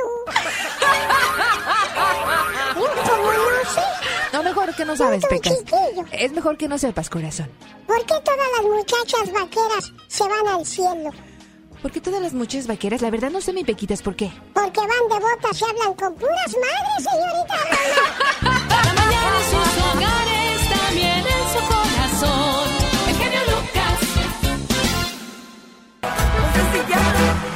Oiga, ¿cuánto cobraría Gloria Trevi por ser parte de tu fiesta de Navidad o algún evento importante? Ahorita le voy a decir cuánto cobran algunos artistas por si tienes algún evento especial y te gustaría que estuviera ahí. Nada más de invitado, ¿eh? No va a cantar, ni a bailar, ni a dar autógrafos, solamente por estar ahí presente. Te lo digo después de este mensaje. Dos, tres, cuatro. Imagínese usted a la Catrina en su fiesta aventando puros gritos ametralladoras. ¿Cuánto pagarían la hora por ti por estar aventando puros gritos ametralladoras en una fiesta? Salgo cara, salgo cara. Así es que imagínate quién le llegará a ese precio. ¿Cuánto es el mínimo? ¿Unos 9.50?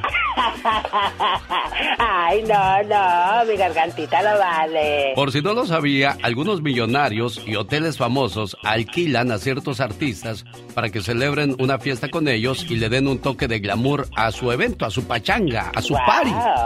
Como decimos nosotros, lo- vamos al party, vamos al pori. Vamos al party. Por ejemplo, Kim Kardashian cobra ¿Cuánto? 350 mil dólares la hora y tú verás si te animas. My God, wow. Rihanna, 500 mil dólares, pero está embarazada. Ahorita no la vayan a invitar. Creo, dicen que está embarazada, ¿no? Pero, pero nomás para que esté ahí de mona. Pues sí, nada más van a eso, porque como le dije, tampoco van a ser así muy sociables como ja, ja. Ay, no, no, para que quieren una estatua nada más ahí, mejor Paris, una foto. no sé si vayan a dejar ir a Paris Hilton, pero ella cobra 500 mil dólares con eso que se casó tú. Wow, mírala hecha, qué bárbara. Britney Spears, no sé si ya está bien de la maceta, porque pues ya ves que de repente desvaría, quiere 350 mil dólares la hora. No estaba loca, estaba enamorada. Ah, eso fue lo que... Sí, seré, sí, seré. Te digo. Exacto. Bueno, pues ahí está entonces. ¿A quién le gustaría tener en su fiesta? ¿Tú por quién pagarías para tener en tu fiesta? Ay, yo a nadie, a ninguna de ellas. No, no, no de ellas, a alguno que te venga a la mente. Bueno, mientras piensas, déjame saludo a Alberto, que quiere mandar saludos para quien. Alberto, buenos días. Hola, muy buenos días, genio. Quiero desearte una feliz Navidad y a todos los colaboradores del radio y gracias por haberme hablado el día que mm, hace seis meses falleció mi esposa. Ay, Dios. Ah, me hablaste. Sí, soy yo, Alberto, que mandó saludos a Pati Estrada. Sí, cómo no, ya, ya, me, ya me acordé de ti. Oye, seis meses, tan rápido pasó el tiempo. Ya, ya seis meses. Te oigo Y, tranquilo, eh, Alberto. ¿Cómo, ¿Cómo superas un, un trago tan amargo de la vida, Alberto? Mira, pues yo viví 20 años con ella, entrada al hospital, ida y vuelta, ida y vuelta, sufrió por 20 años y salí adelante y, y está descansando en paz porque sufrió mucho y mm, nosotros, mis hijas y yo estamos ah, conformes de que ya no está sufriendo y de veras, la extrañamos. Ahora en estas fiestas de Thanksgiving, Navidad, nos pesa muchísimo. Me imagino, la cocina Alberto. está fría. la cocina, la casa, no es igual. Ah, no, claro que no. Tienen, tenemos que valorar esas personas que son parte de nuestra vida, porque cuando las tenemos ahí nos enfadan, nos molestan, pero ya que no están, comenzamos a llorar, a extrañar, a desear, pero desgraciadamente para eso ya es demasiado tarde. Entonces, Alberto, pues, ¿qué, qué, qué situación tan complicada viene para la familia, eh? Digo, por la Navidad y, y, el Año Nuevo, ¿qué es lo que más duele? No sé por qué no sé por qué nos, ahora me está cada que viene a esas fechas nos está pegando más duro, más duro. Encuentro me sigas llorando, a pasar ya que tienes 24, 23 años, no, y yo pues lloramos porque está un vacío en la casa, 24 años casados, wow, es algo que altas y bajas, pero siempre estábamos ahí, genio.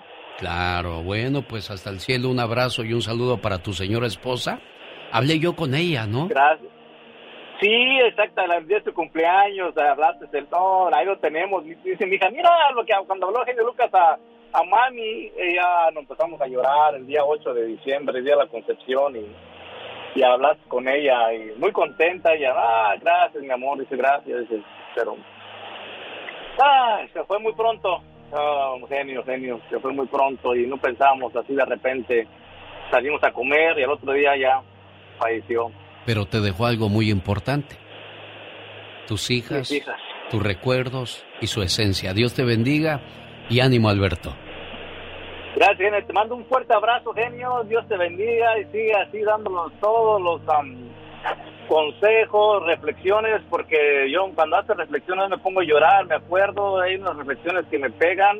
Híjoles, hay una reflexión que hace toda la mañana, no sé cuál es, la que se fue y y ya está descansando paz por algo.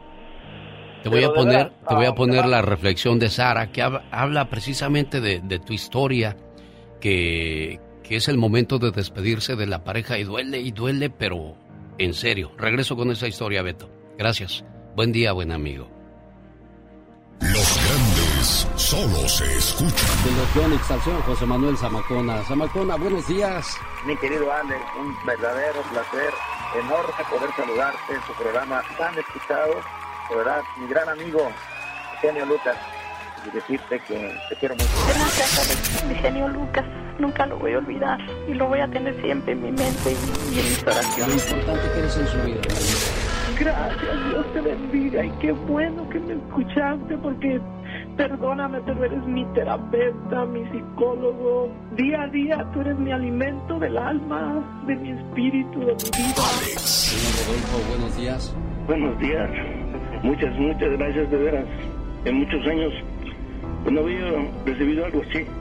Muchas gracias. Alex, el genio Lucas. Oiga, ¿no le ha pasado que de repente le comienza a temblar el párpado del ojo? Y dice, ah, caray, ¿qué es esto? Y tiembla y tiembla y tiembla. ¿Sabe por qué pasa eso? Si siente temblor en el párpado, el cuerpo está implorando descanso y muchos cuidados. Estos pequeños espasmos suceden cuando nos encontramos en situaciones de estrés, insomnio o exceso de cafeína en el cuerpo. Y ahora usted ya lo sabe porque tiemblan a veces los párpados. Oye, ya llegó Serena Medina, hoy nos va a hablar, hoy jueves, de mujer poder. Aquellas mujeres que han marcado la historia, que han hecho cosas relevantes e interesantes. Entre ellas encontramos a Rigoberta Menchú.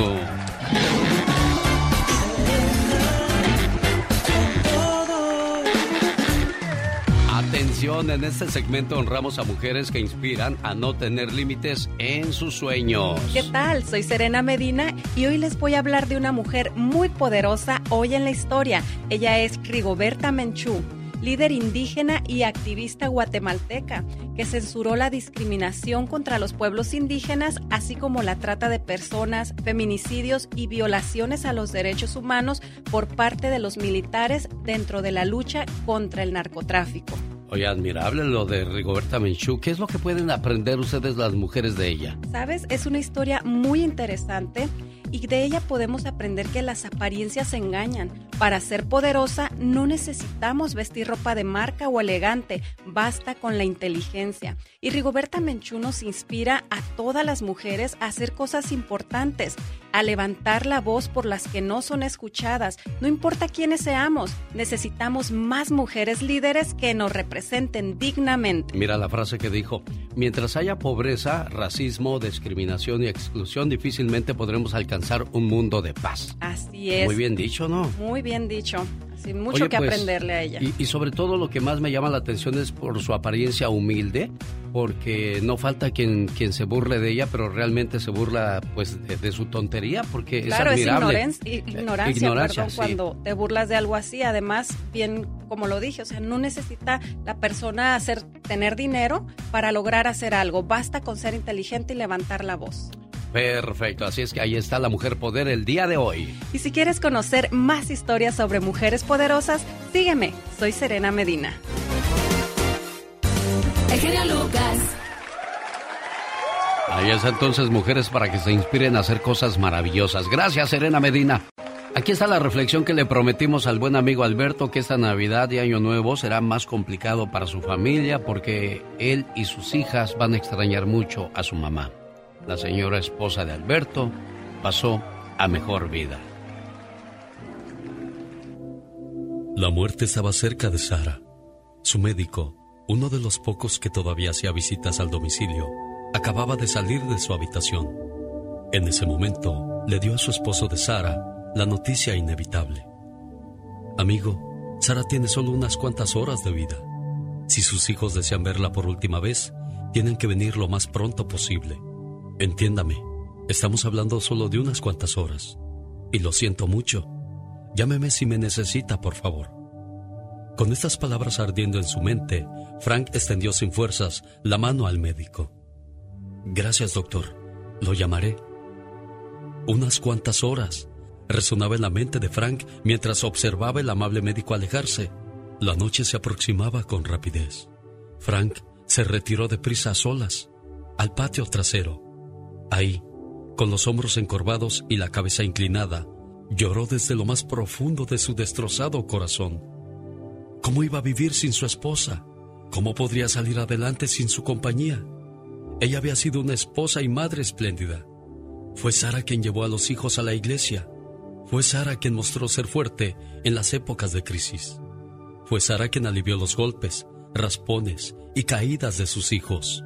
Sus besos maternos curaron muchas enfermedades infantiles.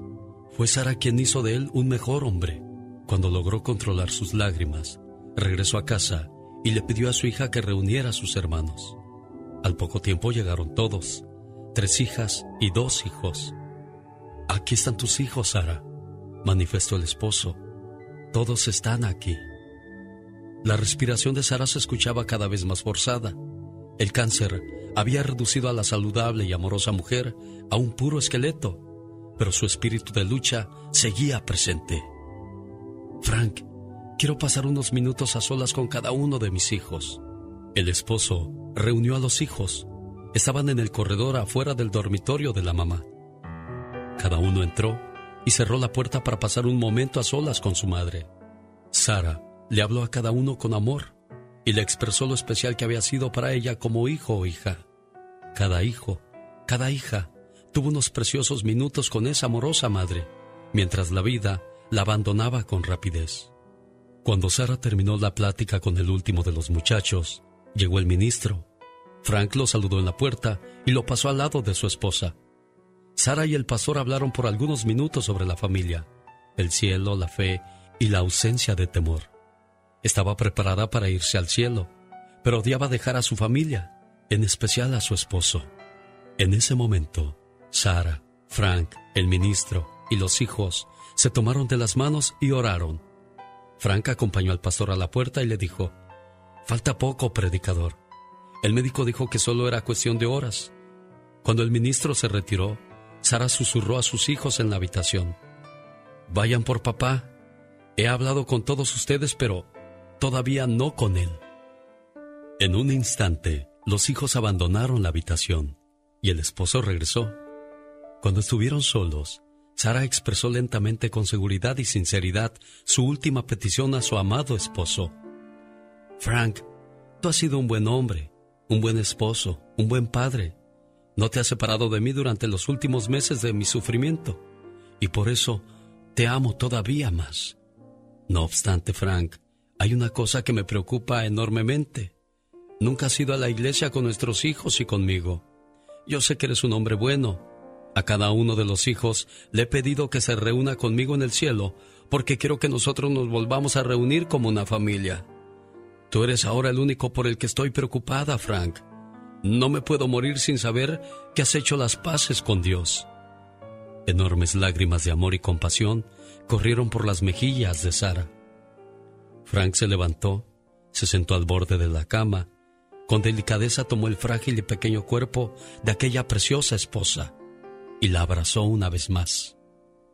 Ambos lloraron juntos y desde lo más profundo de su ser, el esposo exclamó, Ahí estaré, Sara. Te encontraré en el cielo. Volveremos a ser una familia. No te preocupes. Ahí estaré. Te lo prometo, Sara. Te lo prometo. Ahora puedo morir en paz, dijo la esposa. Con delicadeza, la recostó de nuevo en la cama y llamó a los hijos al cuarto. Frank se fue solo al patio trasero, a su lugar favorito para llorar, y purgó una vez más su alma con lágrimas. Después de eso, regresó a la habitación de Sara para estar con ella y sus hijos en vela. La respiración de aquella esposa fue desvaneciéndose poco a poco, y al acercarse su muerte, Frank le dijo al oído, Te amo, Sara, y allí estaré.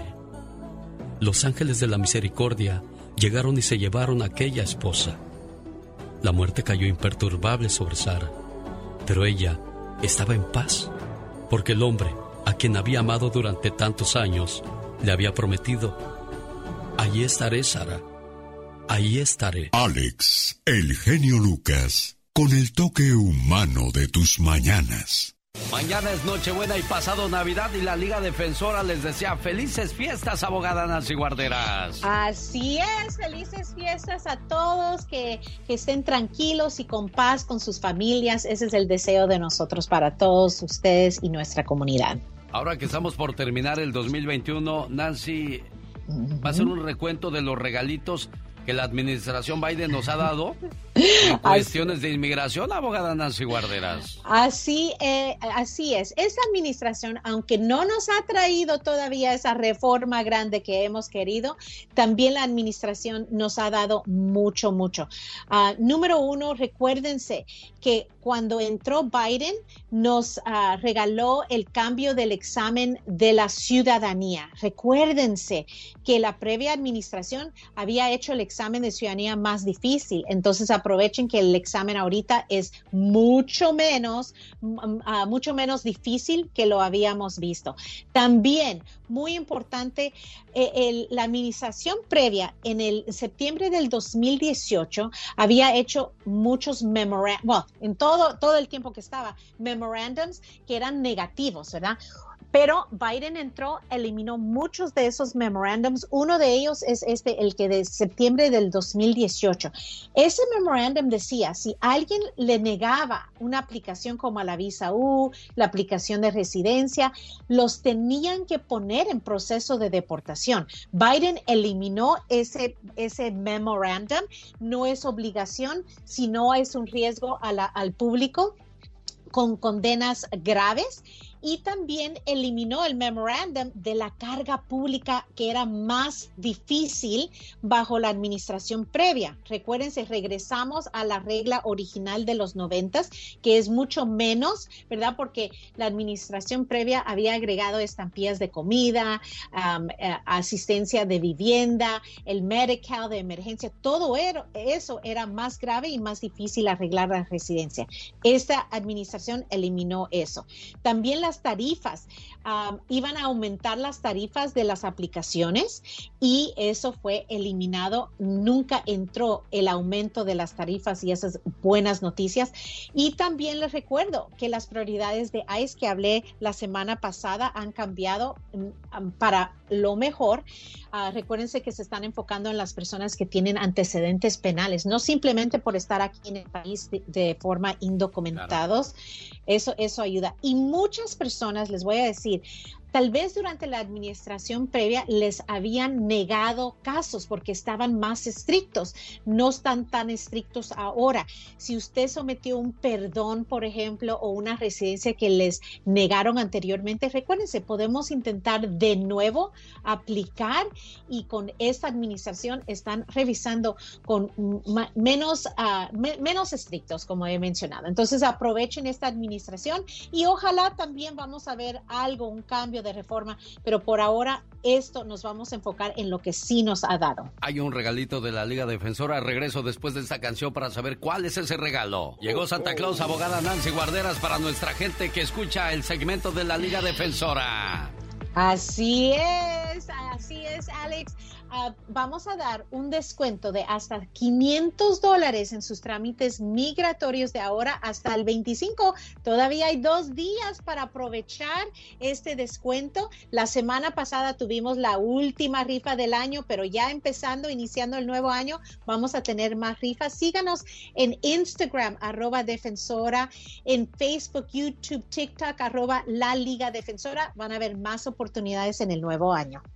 Vamos a las preguntas que llegaron a los estudios para la abogada Nancy Guarderas. Rosa pregunta, cuando un abuelo está enfermo en mi país pero tengo DACA, ¿puedo usar esa razón para pedir el permiso para viajar fuera de los Estados Unidos? En otras palabras, ¿califica tener un abuelo enfermo, abogada? Sí, califica para pedir lo que se llama Advance Pro, es un, permiso para poder viajar y todavía reentrar legalmente. Claro que sí, recuérdense que los dreamers, los soñadores, pueden usar eh, razones humanitarias cuando tienen un familiar enfermo, eso es la razón humanitaria. Lo que yo quiero es una carta de un doctor un resumen. No quiero todos los records, simplemente una carta de resumen diciendo qué tan grave está su familiar. Eso lo vamos a usar para pedir ese permiso. Y recuérdense, los Dreamers deben de aprovechar no solamente visitar a la familia cuando están enfermos, pero van a tener una entrada legal en el futuro si se casan con un ciudadano o tienen hijos mayores de 21 años, ciudadanos van a poder arreglar su residencia aquí mismo en los Estados Unidos. Entonces van a haber dos beneficios. Jesús pregunta, ya sometí la G28, la I485 y la I485A. ¿Qué sigue después de estos pasos, abogada? Ah, ok. Entonces lo que él ha sometido es una aplicación de residencia permanente. Entonces lo primerito que va a pasar es una cita de huellas, lo que se llama biometrics. Inmigración quiere saber su historial, verificar que no hay antecedentes o si hay que hay un perdón. Después de eso, esperar una entrevista ya para recibir su residencia permanente. La Liga Defensora le está dando 500 dólares a aquellas personas que decidan comenzar ya su, su caso. Y esto es como un regalo de Navidad, abogada Nancy Guardera. Así es, queremos regalar y ayudar a nuestra comunidad a iniciar sus trámites porque tenemos que aprovechar esta administración, número uno, y número dos, el regalo más grande sería esa paz y tranquilidad ¿verdad? De lograr un permiso de trabajo, una residencia o una ciudadanía. Entonces, sí, le vamos a regalar hasta 500 dólares de descuento en sus trámites migratorios. ¿Qué espera? Llame ahora mismo y haga su cita. ¿Cuál es el teléfono? Y por cierto, la consulta es gratis, abogada. 100% gratis. El número es 800-333-3676. 800 333-3676. Recuérdense, síganos en Instagram, arroba defensora, Facebook, YouTube y también TikTok, arroba la Liga Defensora, porque hay mucha información cada día, cada semana también para ayudarlos. Abogada, feliz Navidad. Gracias por esos mensajes y la ayuda a nuestra comunidad. Gracias. Eh, feliz Navidad, felices fiestas a todos también. Yo soy su amigo de las mañanas. Gracias, Liga Defensora. Y Enrique de Gémez que no se raja, ahí está en la línea. ¿Cómo estás, Quique? Buenos días. Muy buenos días, zar de la radio. ya vamos a empezar tan temprano. Aquí me lo voy a llevar porque primeramente este, quería ver si me hacía un favor de este, ponerme la canción. Yo sé que no, que, que no complaces, ¿verdad? Pero hay cuando, a ver si lo puedes, este, adiós, adiós California con los Tigres del Norte. Adiós, adiós California. No, sí complazco, el, el caso es que la tenga. Dice, esa canción que dice, vine a ganar un dinero, pero en mi México lindo yo me lo voy a gastar, que dice, adiós, adiós California. Nunca te voy a olvidar. ¿Qué le parece, Enrique, si se queda ahí escuchando en su radio a todo volumen? Porque después de estos mensajes de nuestros patrocinadores, regreso con esa que me está pidiendo. ¿Qué le parece? Mire, mi genio. Mande. Este, yo me voy para la semana que viene. Este, yo ya tengo 66 años. El otro día chillé cuando estaba pues con la viva, gracias y discúlpenme, que el día que estaban, que qué le dirías a ese niño con el juguete. No, no aguanté. este, ¿Sabe qué? es- Le voy a decir una cosa, Enrique. Ayer por la tarde venía yo pensando exactamente lo mismo. ¿Qué, qué le dirías a ese niño? Y, y me acordé de lo que le dije, le dije o le diría a ese niño. Igual que usted me sentí otra vez chillón, chihuahuas. Sí, pero como le decían al, chi- al chavo, le decía a don Ramón, que no es machito, sí, pero soy machito chillón, desde el chavo. Es cierto, yo también soy machito chillón. Sí, mira, este, vendí mi casa aquí en Gemet, Genio, Ajá. y yo realmente, este, yo, este, yo ya no, no puedo arreglar solo con una amnistía y con una, con una, este, con una reforma migratoria. O sea, ya se va Yo para tengo- siempre, Enrique, de Estados Unidos. Sí, sí, yo, yo creo que sí, Genio. Mira, Genio, este, no te puedo decir la cantidad que llevo para México. No, no, no, no, ni me diga. Pero ya me imagino. Ya está, ya, ya está depositado una parte allá para Jalisco y otra parte en Oklahoma con mi sobrina de confianza, ¿Estás que esa la cría desde niña. Ajá. Este, y realmente, este, mm, en- allí, yo soy de Unión de San Antonio, Jalisco, un lado de Lagos de Moreno, Jalisco. Sí. Y de San Juan de los Lagos. Ese, y dice mi sobrina que hay muchísimo trabajo de agave. De Sí, por allá me saluda mucho a don Raúl. Don Raúl, allá por Lagos de Moreno, Jalisco. Don Raúl, ¿qué es su apellido, amigo de, de Héctor? Ah, don Raúl Campos, hermano de Héctor Campos, aquí de, de Salinas, California. Allá me lo Sí, saluda claro mucho, sí. mucho ese don Raúl, tan buena Sí, gente que era, me acuerdo porque... Ah, di- disculpe, adelante, adelante su plática, no la vi. No, no, disculpe. sí, está bien. Este, Pero está qué bueno, no ya vendió su más. casa, entonces ya se va a descansar y qué importa que, Ya. que allá trabaje poquito si ya lleva su buen guardadito. Mi genio, ¿sabe qué? Quiero llegar mansito, por eso también mi troca y traigo una, una Silverado. Ya la vendí en 3.500 también. Con ese dinero me voy a ir, porque todo lo estoy mandando. Eso. Ya está en México. Qué bueno, pues a descansar porque se lo merece, patrón, también. Yo, yo lo que quiero es llegar y ver en el pueblo qué es lo que se necesita. Quiero poner como una refaccionaria de bicicletas y todo eso. Ay, que ojalá y todo le salga muy bien, jefe, y que disfrute de su de su descanso, de su trabajo. Y creo que deberíamos de, de tirarle muchos a eso, ¿eh? Tratar de, de ver qué, cómo va a ser nuestro retiro, no andar dando penas ahí con los hijos para que nos alivianen. Condenados hijos, nos alivianan ellos, queremos que nos alivianen a nosotros. Genio, era lo que yo le estaba diciendo a esta señorita con la que estaba hablando.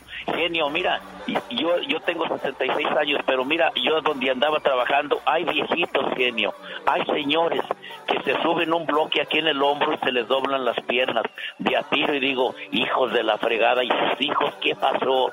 Son de los viejitos que los traen juntando botes, No. a la abuelita la traen de David City sin pagarle ni un cinco, y luego son de los fanfarrones que decimos, yo me traje a mis padres de México, pues los hicieron vender su ranchito a los viejitos, genio.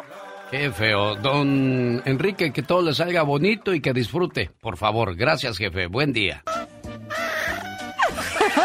Te vas a ahogar. Usted falló, le salió un gallo, corazoncito bello. Ya, ya, Es muy sospechoso que el preso pida su comida para llevar esta noche. es muy sospechoso que uno de Monterrey se case con una mujer con pata de palo. ¿Y eso? Nomás para ahorrarse los zapatos. es muy sospechoso que un médico vaya de casa y en lugar de escopeta lleve su receta. Un saludo a todos los doctores. ¿Saben cómo acaban muchas veces el, el trabajo de, de mucha gente, señorita Romar? En lugar de darle una buena medicina, le dan de la mala para que vaya más seguido y así cobren a la aseguranza, ¿no? Ay, becas, pero no todos, corazón. El otro día fuimos a la casa de la vecina de mi mamá. Ah. Oye, Celia, tu niño tiene toda la cara de su papá. Cállate, no te vaya a oír mi marido, dijo. papá, papá, ya no quiero a mi abuelita. cállate. Ahora te la acabas para que se te quite. Como hay cosas de verdaderas en la vida, ¿verdad, Sí, señorita bien verdaderas, Pecas. Como el otro día le dije a mi mamá, mamá, hace mucho tiempo que no juego con mi abuelita. ¿Me dejas jugar con ella? Cállate. La última vez no dejaste los huesos en su lugar. Ay, Pecas. Cada mañana en sus hogares, también en su corazón. El genio Lucas. ¿Qué pasó, Adriana? ¿Cómo estás? Bien, bien, aquí trabajando, pero me doy mis tiempitos para hablarte. Ah, muchas gracias, Adriana. Pero hazme un favorzote. Si me vas a hablar, hazme la maldad completa. Quítame el speaker para que te escuchen bien bonita todas tus amistades y digan, ah, mira, es la Adriana. Ahora sí, sí se parece.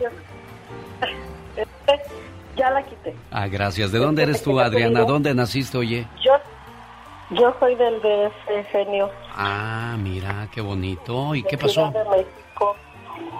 Oh, es que mira, eh, nosotros tenemos, tengo un amigo pues que es de toda la vida, él es ahijado de mi abuelita. Ajá. Y él, cuando mi abuelita se lo trajo de México, él los- luego ya se vinieron acá a, a California, a Bakersfield, porque primero llegaron a Chicago. Sí. Y pues a- ahora en la mañana me habló para darme la noticia que su mamá murió hoy en la madrugada. Ay, Dios. Y él no puede ir a México y quería ver si tú le puedes dar unas palabras de consuelo, no sé, yo sé que para esto no hay palabras, pero nosotros lo queremos, somos como hermanos, genio, nos queremos desde chiquitos, mi mamá lo ve como un hijo, a su mamá, mi mamá la quería como una hermana y se me hace muy triste porque él pues no puede ir. Eso es lo peor todavía. No te vayas, preciosa. Ahorita me das la información de, de tu amigo. Y yo quería preguntarte, ¿qué es el mejor sueño, el mejor regalo que podrías tener en esta Navidad? Y lo primero que pensamos es, ¿en un carro? ¿En una bolsa de lujo? ¿En unos tenis caros? Pero nadie pide salud o pide por los demás. Anoche tuve un sueño hermoso. Soñé que en esta Navidad todas las familias estaban reunidas. En las mesas abundaba la comida. No había niños en la calle pidiendo dinero. A todos los habían adoptado. A los vagabundos les habían construido casas. Tenían trabajo donde eran útiles.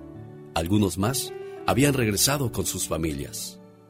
Ya entrada la noche, no se veía a las mujeres con tacones, faldas cortas y escotes grandes caminando por la calle.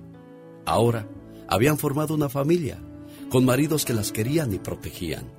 Soñé que los jóvenes, que ya llevaban tiempo en la violencia, abandonaron las calles, destruyeron las armas y regresaron a la escuela. Se unieron a sus familias en pro de la paz. Pero lo que más me sorprendió fue que al pasar por las casas vi a la gente dándose cajas vacías. Las cajas traían mensajes, no regalos caros. Esos mensajes decían, te deseo amor, paz, compañía, caridad y mucha felicidad. Los niños jugaban y cantaban sin necesidad de juguetes caros.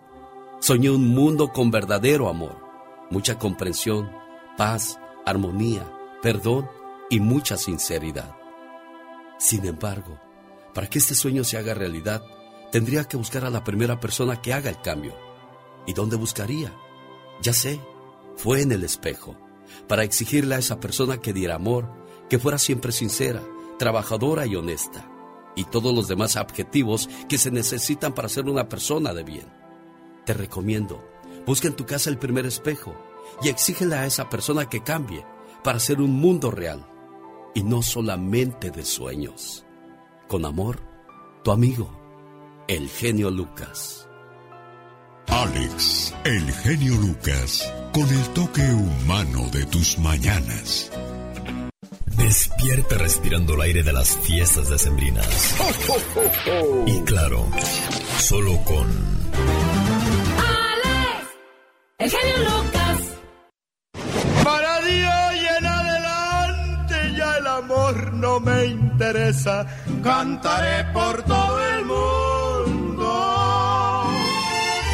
mi dolor y mi tristeza. Tómate esta botella conmigo y en el último trago nos vamos. Quiero ver a qué sabe tu olvido. Me cansé. El genio Lucas. El show.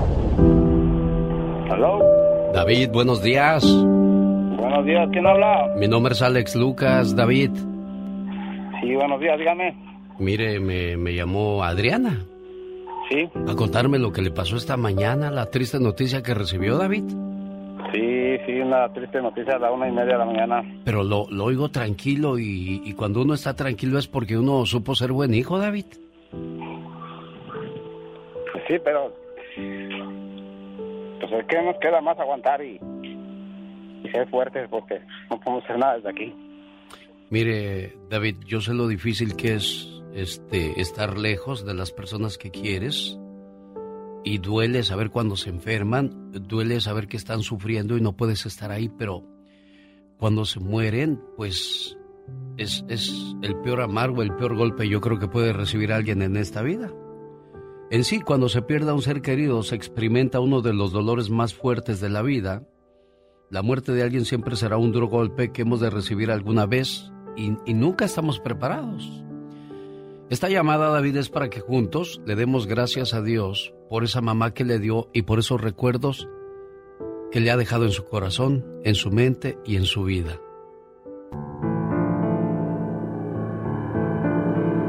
Gracias, mamá. Hoy quiero darte las gracias por todas aquellas pequeñas cosas que hiciste por mí a lo largo de tu vida. Gracias por haberme admitido en tu cuerpo durante nueve meses, por haber compartido conmigo tu espacio, tu aire y tu mundo, y por haberme soportado valientemente todo el dolor que en su momento implicó darme la vida. Gracias, mamá, por tu tiempo, por tus atenciones mientras fui un bebé indefenso, por tus miles de cuidados, por alimentarme pacientemente día, que siempre a medida que fui creciendo, siempre estuviste a mi lado, aun cuando yo no deseaba que estuvieras ahí. Gracias, mamá, por tus útiles consejos en los momentos difíciles y por todas las veces que callaste para que yo aprendiera con tu silencio. Gracias, mamá, si la otra persona lo merecía o no, porque con tu ejemplo aprendí a cuidar de los demás y a procurar siempre ser mejor. Gracias también por enseñarme a escuchar. A veces eso ayuda más que todo el oro del mundo. Gracias, mamá, por darme tu mano cuando lo necesité, por estar siempre cerca y aún así permitir que tomara mis propias decisiones, correr mis propios riesgos y por estar ahí cuando tuve descalabros. Hoy que te has ido. Gracias, porque hoy, aunque ausente, tu recuerdo me acompaña, me guía y me da fuerzas en los momentos difíciles. Gracias por haber sido mi madre. Eres el ser más maravilloso que conocí. No tengo palabras para agradecerle a Dios el que me haya permitido ser tu hijo. Y sobre todo, el tiempo que nos permitió estar juntos para conocernos y querernos. Gracias, mamá. Te amo.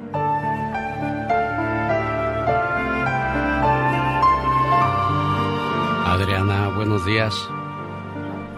Buenos días, genio. Ahí está tu amigo David escuchando el mensaje que, que le mandaste a pedir. Ah, David, nada más quiero que sepas que, porque aquí estoy, ya sabes que te queremos mucho, todos mis hermanos, mi mamá, yo. Tu mamá fue una gran mujer, que sí me dolió enterarme desde su partida, pero pues ella está en un mejor lugar. Y quiero decirte que aquí estamos, lo que se te ofrezca ya sabes. Gracias por ser mi amigo, por ser tan bueno como eres. Y, Y tan fuerte, Adriana. te- Y tan fuerte como, Sí. como lo escucho. David, gracias por recibir mi llamada y, y pues no nos queda más que seguir adelante como lo dijiste. Sí, genio. Gracias, genio. De nada, Adriana. Cuídate, David. De nada, buen amigo. Cuando alguien que amamos muere, nunca, nunca lo vamos a poder superar. Nosotros simplemente aprenderemos poco a poco a seguir la vida sin ellos. Y siempre los mantendremos bien guardados en nuestro corazón por todas las cosas que nos dieron en esta vida. tocando tus sentimientos. El genio Lucas.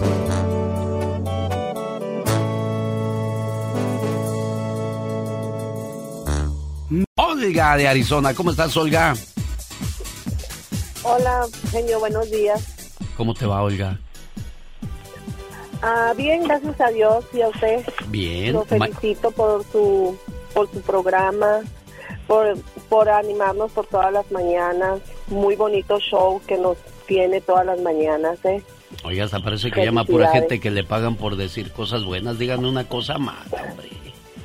No, pues felicidades porque ese programa me encanta todas las mañanas al levantarme, pues le doy gracias a Dios y luego prendo el radio y lo escucho y, y me gusta mucho su programa. Gracias, Olga, le agradezco mucho. Y Y, yo- y quería opinar de algo, Olga. yo, sí, yo le quería opinar sobre el deseo que quisiera que te- tener esa Navidad. ¿Cuál es? El deseo para mí es que mi mamá le regresara la vista. Perdió le la vista a tu regresara su mamá. vista. Sí, hace 10 años, que la perdió hace 10 años, 4 meses. Y, y yo quisiera eso. ¿Dónde está tu mamá, amor? ahí en Sonora. Y este año tuvimos muy- unas tristezas muy grandes porque perdimos a dos hermanos. Sí se acuerda lo que yo le decía hace rato a, a la gente, de que llegan estas épocas y queremos ropa fina, bolsas caras, zapatos buenos, autos, pero nadie pide salud y nadie pide por los demás y, y tú te muestras que no eres egoísta porque pides algo para tu mamá. Sabemos que es algo, algo, algo imposible. To- todos lo sabemos que es imposible eso, pero, pero ahí es donde este tipo de llamadas nos demuestran de que, de que a veces nos lamentamos de tonterías, nos lamentamos de no Sí, tener cosas sí, materiales, pero tenemos siempre- algo muy valioso, lo que es la salud y la vida misma. Sí, es lo que le digo a mi mamá, le digo, mami, le digo, usted está bendecida, le digo, porque no sufre de ninguna enfermedad, nada más le hace falta su vista, pero sabes que tiene muchos ojos usted a su alrededor para que usted se sienta segura y que se sienta tranquila, porque nosotros miramos por usted, le digo. Claro, y lo Y importante es ahora- hacerla sentir este que están ahí, que ella está bien y todo ese tipo de cosas, porque yo he visto personas que, que pierden la vista y las hacen a un lado, las dejan ahí que, que No, vivan en su no. mundo, no tiene que ser así, ¿eh? Pero tampoco hay que hablarles así con compasión como con lástima, tampoco. Son No, parte de la digo familia y hay... que- le digo mi mamá pues que se, yo le, yo soy muy orgullosa de mi mamá porque mi mamá sola nos sacó adelante a nueve, nueve hijos y aparte ha, ha aguantado mucho dolor por sus hijos también. Uno se fue en febrero uno se fue hace dos meses Eh, mi hermano el que se fue hace dos meses pues se fue repentinamente que no estaba ni enfermo ni nada de repente murió Mira nomás, y volvemos a lo mismo, mujer, o sea, nada ni nadie es para siempre, ni mucho menos la salud, hay que cuidarla mucho. Comienzo la siguiente hora con el, eh, la siguiente reflexión que habla de la Navidad, no se vaya. Como sabrás, nos acercamos nuevamente a la fecha de mi cumpleaños. Todos los años se hace una fiesta en mi honor. Y creo que este año sucederá lo mismo. En estos días, la gente hace muchas compras. Hay anuncios en la radio, en la televisión y por todas partes. No se habla de otra cosa sino de lo que falta para que llegue el gran día. Es agradable saber que al menos una vez al año algunas personas piensan un poco en mí. Como tú sabes, hace muchos años comenzaron a festejar mi cumpleaños. Al principio parecían comprender y agradecer lo que hice por ellos. Pero hoy día nadie sabe para qué lo celebran. La gente se reúne y se divierte, pero no saben de qué se trata. Recuerdo el año pasado, al llegar el día de mi cumpleaños, hicieron una gran fiesta en mi honor. Había cosas deliciosas en la mesa. Todo estaba decorado y había muchos regalos. Pero, ¿saben una cosa? Ni siquiera me invitaron. Yo era el invitado de honor y no se acordaron de invitarme. La fiesta era para mí y cuando llegó el gran día me dejaron afuera. Me cerraron la puerta. Yo quería compartir la mesa con ellos. La verdad, no me sorprendió porque en los últimos años todos me cierran la puerta. Como no me invitaron, se me ocurrió estar ahí sin hacer ruido. Entré y me quedé en un rincón. Estaban todos brindando. Había algunos borrachos contando cosas, riéndose. La estaban pasando en grande. Para colmo, llegó un viejo gordo vestido de rojo, con barba blanca, y gritando, ¡Jo, jo, jo, jo! Parecía que había bebido de más. Se dejó caer pesadamente en un sillón, y todos corrieron hacia él diciendo, ¡Santa Claus, Santa Claus! como si la fiesta fuera en su honor. Dieron las doce de la noche, y todos comenzaron a abrazarse. Yo extendí mis brazos, esperando a que alguien me abrazara. Y sabes, nadie me abrazó. De repente, todos empezaron a repartirse los regalos. Uno a uno los fueron abriendo hasta terminarse. Me acerqué a ver si de casualidad había alguno para mí, pero no había nada. ¿Qué sentirías si el día de tu cumpleaños se hicieran regalos unos a otros y a ti no te regalara nada? Comprendí entonces que yo sobraba en esa fiesta. Salí despacito, sin hacer ruido. Cerré la puerta y me retiré. Cada año que pasa es peor. La gente solo se acuerda de la cena, de los regalos y de la fiesta. Y de mí nadie se acuerda. Una vez alguien me dijo, ¿cómo te voy a regalar algo a ti si no te veo? Mi respuesta fue, regala comida, ropa y ayuda a los pobres, visita a los ancianos y los enfermos. Yo lo tomaré como si fuese mi regalo. Paz en la tierra a los hombres de buena fe y buena voluntad, en esta Navidad y siempre. El genio Lucas. Y me sé otra que dice, el amor mueve corazones, la fe mueve, mueve, montañas y las oraciones mueven las manos de Dios para cuidarnos y protegernos. ¿Qué pasó, amiga Laura? ¿Cómo estás en León, Guanajuato, México? No, San Francisco del Rincón. En San Francisco, ¿qué vas a hacer para la cena mañana, niña? Ay, Alex, unos buñuelitos, un atole, unos tamales. Y como dicen los de Guanajuato, ¿y no vas a ir por cajeta Celaya, niña? No, está muy peligroso. ¿A poco está peligroso Celaya? Y todo San Pancho, todo está muy feo por acá. Este, tan bonito que era ir a, Sal... Oye, tan bonito que era ir a Salvatierra, Moroleón. A todos esos lugares bonitos para ir a San Juan de los Lagos atravesabas todo eso, ¿verdad? Está muy feo, Alex, feo, feo. Ya sé que le voy a pedir a Diosito entonces esta Navidad. Oye, ya que estamos pidiendo cosas. A ver, ¿qué le vas a pedir? Le vamos a pedir que por favor aquellas personas que empuñan una arma, mejor empuñen un, un rosario, una Biblia para que se acerquen a Dios, porque deben de acordarse que también tienen mamá, abuelita, hijas, primas, hermanas, hermanos, y a nadie le gustaría que le hiciera nada malo a la familia. Entonces, pues al tener cariño y respeto a Dios, uno la piensa antes de, de hacer un mal, ¿no crees tú, Laura? Exactamente, Alex. Fíjate que yo lo que lo único que pido para esas personas es que Dios toque su corazón y que si se llevan a alguien, que mínimo, mínimo dejen saber a la familia si esa persona está vivo o está muerto, o que si está muerto, que mínimo lo tiren donde uno lo encuentre, porque es bien feo, Alex, es feo. ¿A ti te pasó, Blanca? Mira, Alex, el 8 de enero de este año falleció mi hijo. Él falleció de una enfermedad y yo me arrimé mucho a tu, a tu programa porque tú me ayudas mucho con tus reflexiones. Y en marzo se llevaron a mi muchacho el más grande. Y yo no sé nada de él. El día, mañana, mañana son nueve meses. Y no sabemos nada. ¿Qué le has dicho a Dios tú, amor? Mira, yo lo único que le digo que yo voy a aceptar con mucha paciencia y resignación todo lo que Él me mande porque nada cambia mi fe y nada quebranta lo que yo siento por Él. Que mi niño, el que se me murió, yo sé dónde está y sé que está en buen lugar. Y de mi otro muchacho que no sabemos nada, yo le pido mucho a Dios que me lo cuide y que si él ya no es de este mundo, que lo, que lo perdone y que a mí me haga saber de alguna forma o algo para encontrar a mi muchacho, aunque sean restos.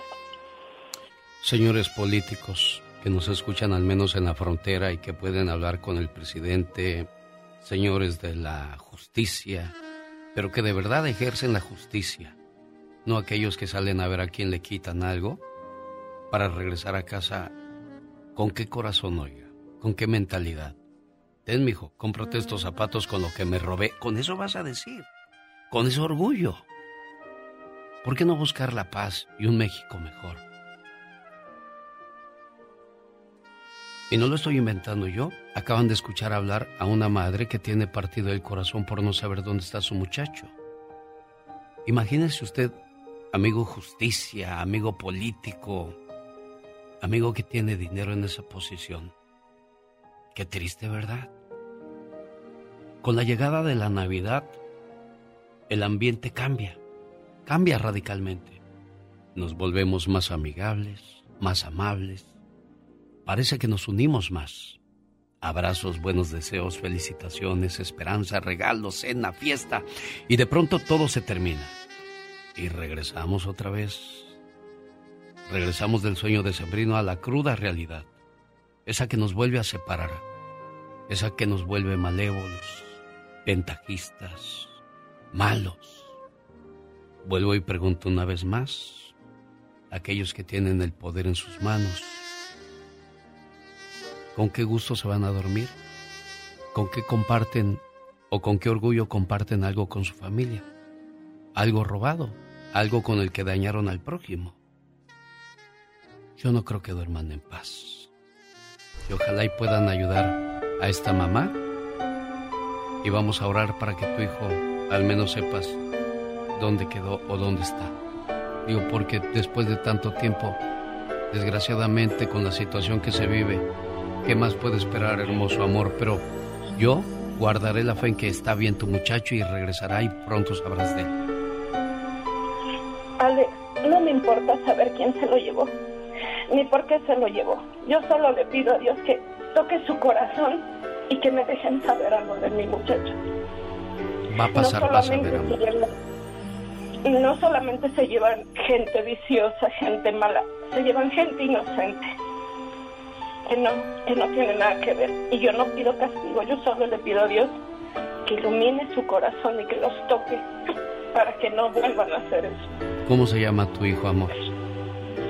Mi muchacho se llama Víctor Emanuel García Estrada. Dios, te encargamos a Víctor Emanuel. Donde quieras que sepas que está, haz que esta madre deje de sufrir y de llorar. Cuídate mucho, amor. Muchas, muchas gracias. Muchas gracias.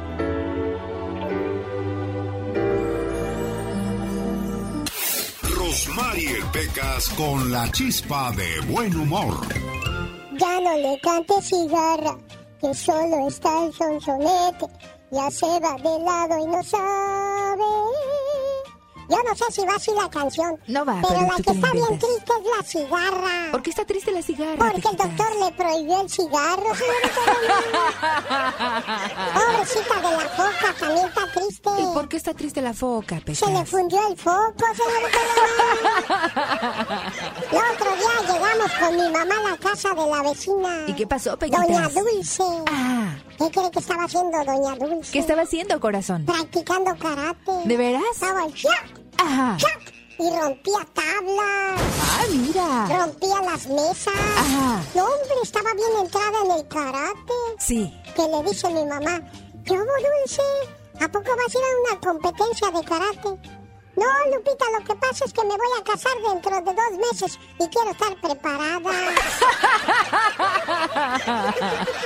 ¿Cómo la ves, señorita Ah, pues Román? requete bien, corazoncito bello. Pero pues la pobre Dulce luego, luego se divorció. ¿De verdad?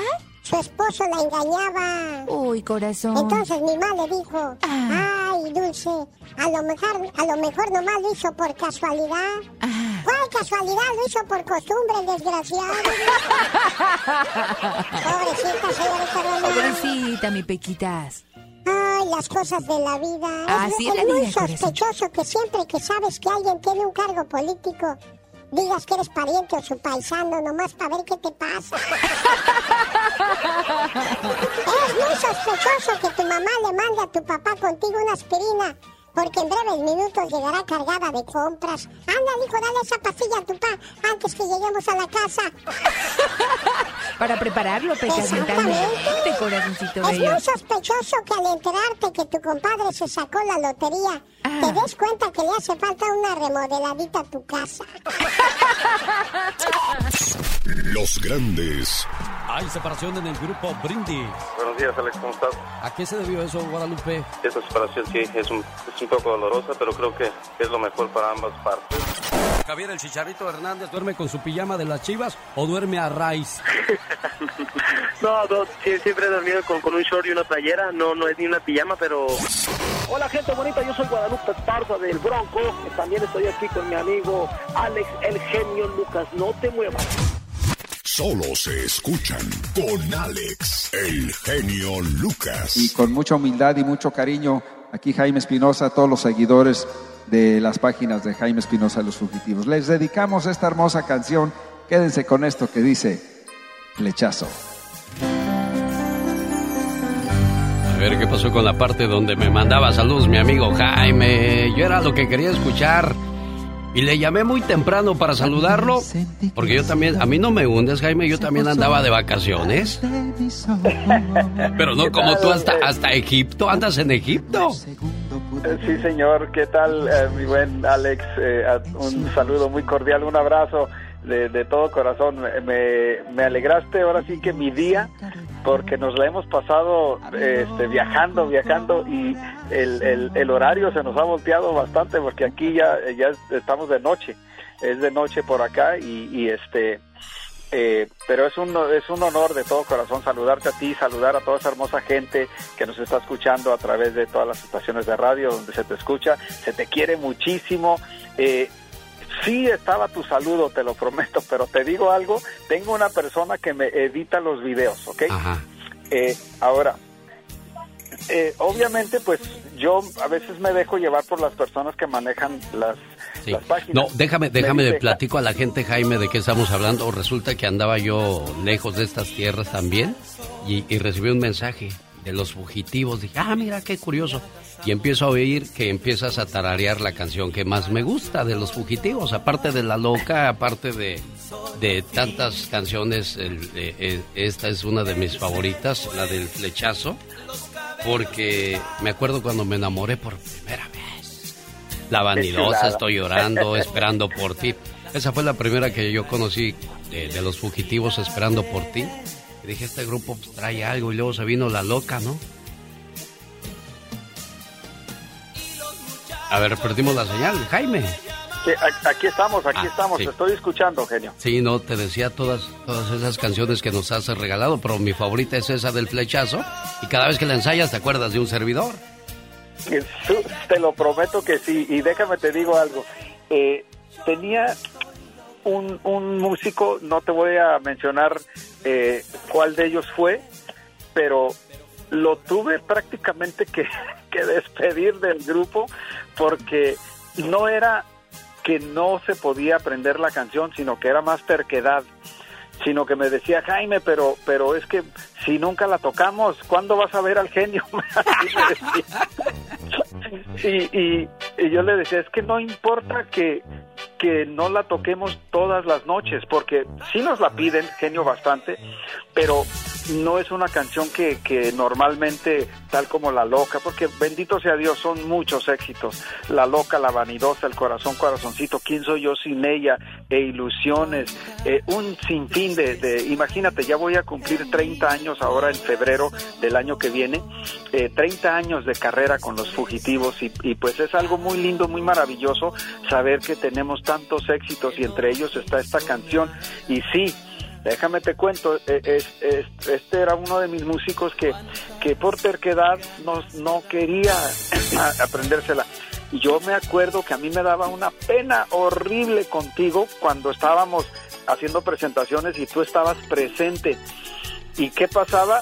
No, no la podíamos cantar por culpa de este cierto individuo, pero No, pero déjame, te le digo a la gente, yo, yo no puedo creer que no me digas que esa canción no es muy socorrida porque quien está enamorado, quien sabe lo que es una verdadera relación, esta canción le queda como anillo al dedo, Jaime.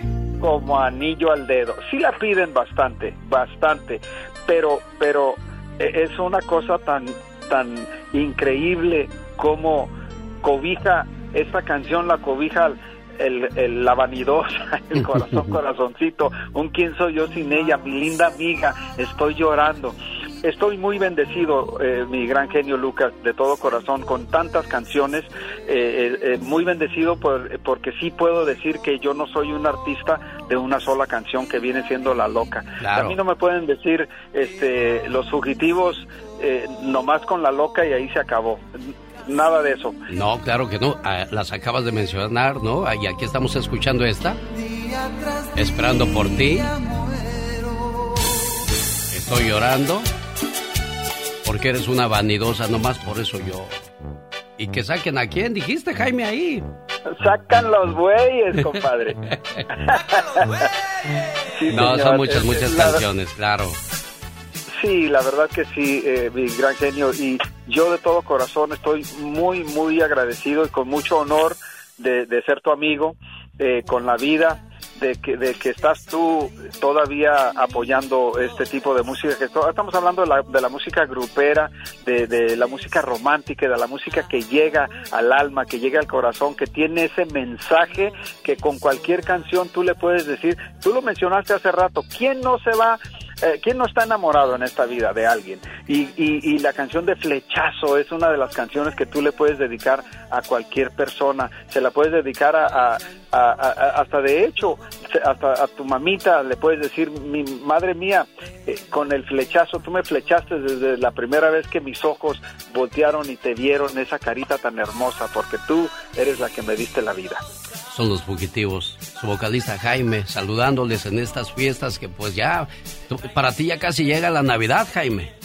Es exactamente, ya estamos prácticamente, ya mañana, esta noche a las 12, prácticamente ya vamos a estar celebrando la, la, Navidad y, y, pues muy contentos, fíjate, de que fue un viaje que en realidad no fue planeado, sino que mi esposa de repente, eh, de un día para otro me dice, ¿a dónde quieres ir? y le dije, mira, yo quiero ir aquí, aquí estoy muy feliz porque estoy con ustedes, yo viajo cada fin de semana, estoy fuera de casa. Y, y, uno de los sueños más grandes que, que tenía mi esposa era de ir a, a, Egipto. Desde que tenía cuatro o cinco añitos, siempre desde que la conozco me platicaba de esto, de que ella quería venir a, a Egipto. Ahora, me dice, me dice, mira, ¿a dónde quieren ir este fin de semana? Yo, estaba pensando que nos íbamos a ir a, Magic Mountain o, que íbamos a ir por ahí, sí, a, un Disneylandia. Y no, me dice, ¿tengo Egipto o tengo eh, Colombia? Porque mi esposa, mi esposa es colombiana. Y, y, y, yo le dije, pues ¿cómo me estás diciendo?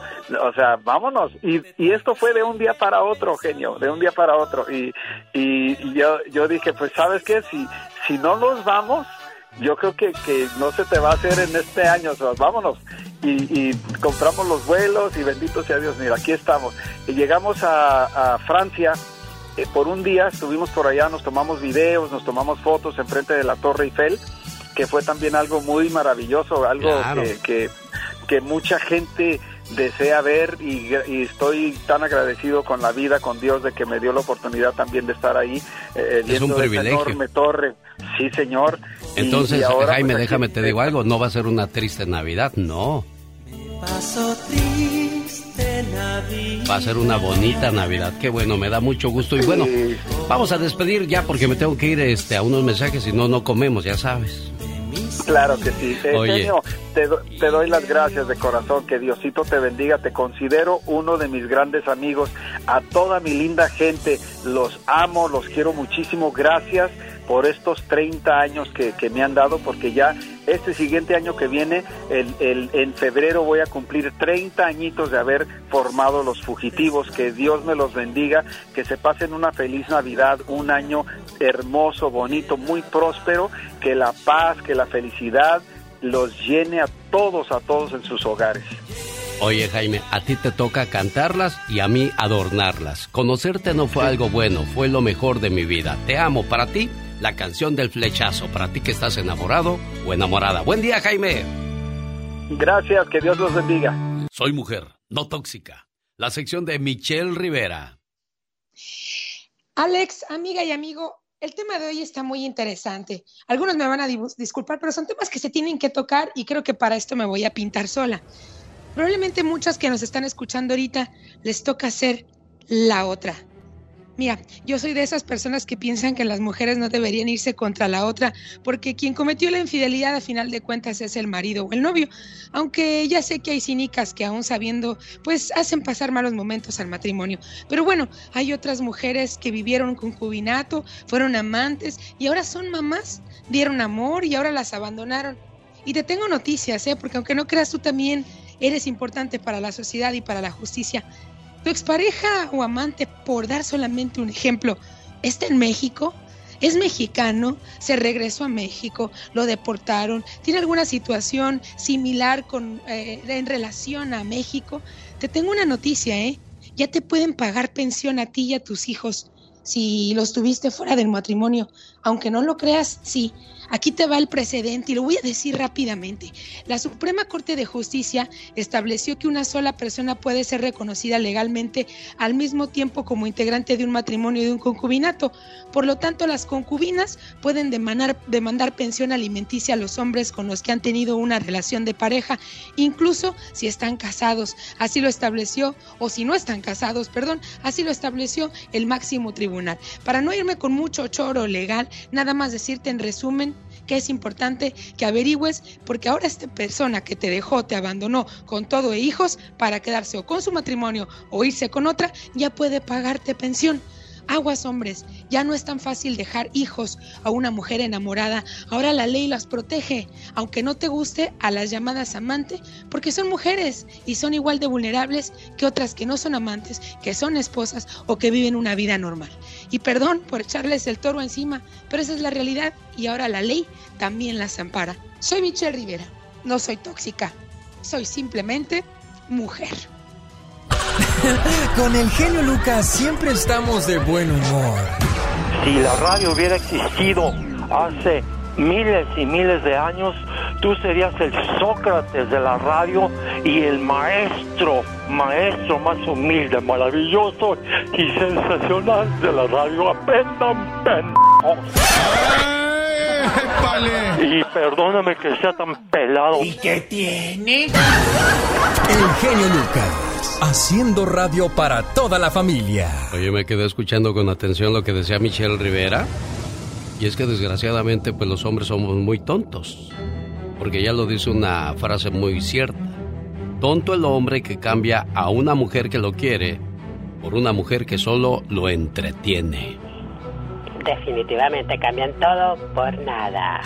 Oye, ¿tú cómo sabes tanto? ¿Acaso estudias para esas cosas? ¿Te oyes muy preparado? Claro que sí, así soy de naturalita y bella y hermosa. Oye, ¿qué crees? ¿Qué pasa? ¿Se cayó Santa Claus del, del trineo? ¡Ah! ¡My wow! ¿Y qué crees que le pasó? ¿De veras? Sí, se cayó Santa del trineo. ¿Y qué crees que le pasó? ¿Qué le pasó? Se dio en toda la Merry Christmas. Pobrecita. Ya nos vamos, señoras y señores. Hoy, 23 de diciembre. se despide por hoy, agradeciendo como siempre su atención. El programa que motiva, que alegra y que alienta en ambos lados de la frontera. Las últimas horas de este 2021. Mañana 24, micrófono abierto para que exprese todos sus sentimientos, por favor. Y acuérdese, cuando un niño aprende a caminar se cae más de 50 veces y jamás piensa quizás esto no sea para mí. Lo sigue intentando hasta que lo vemos correr. Buen día, yo soy... El show más familiar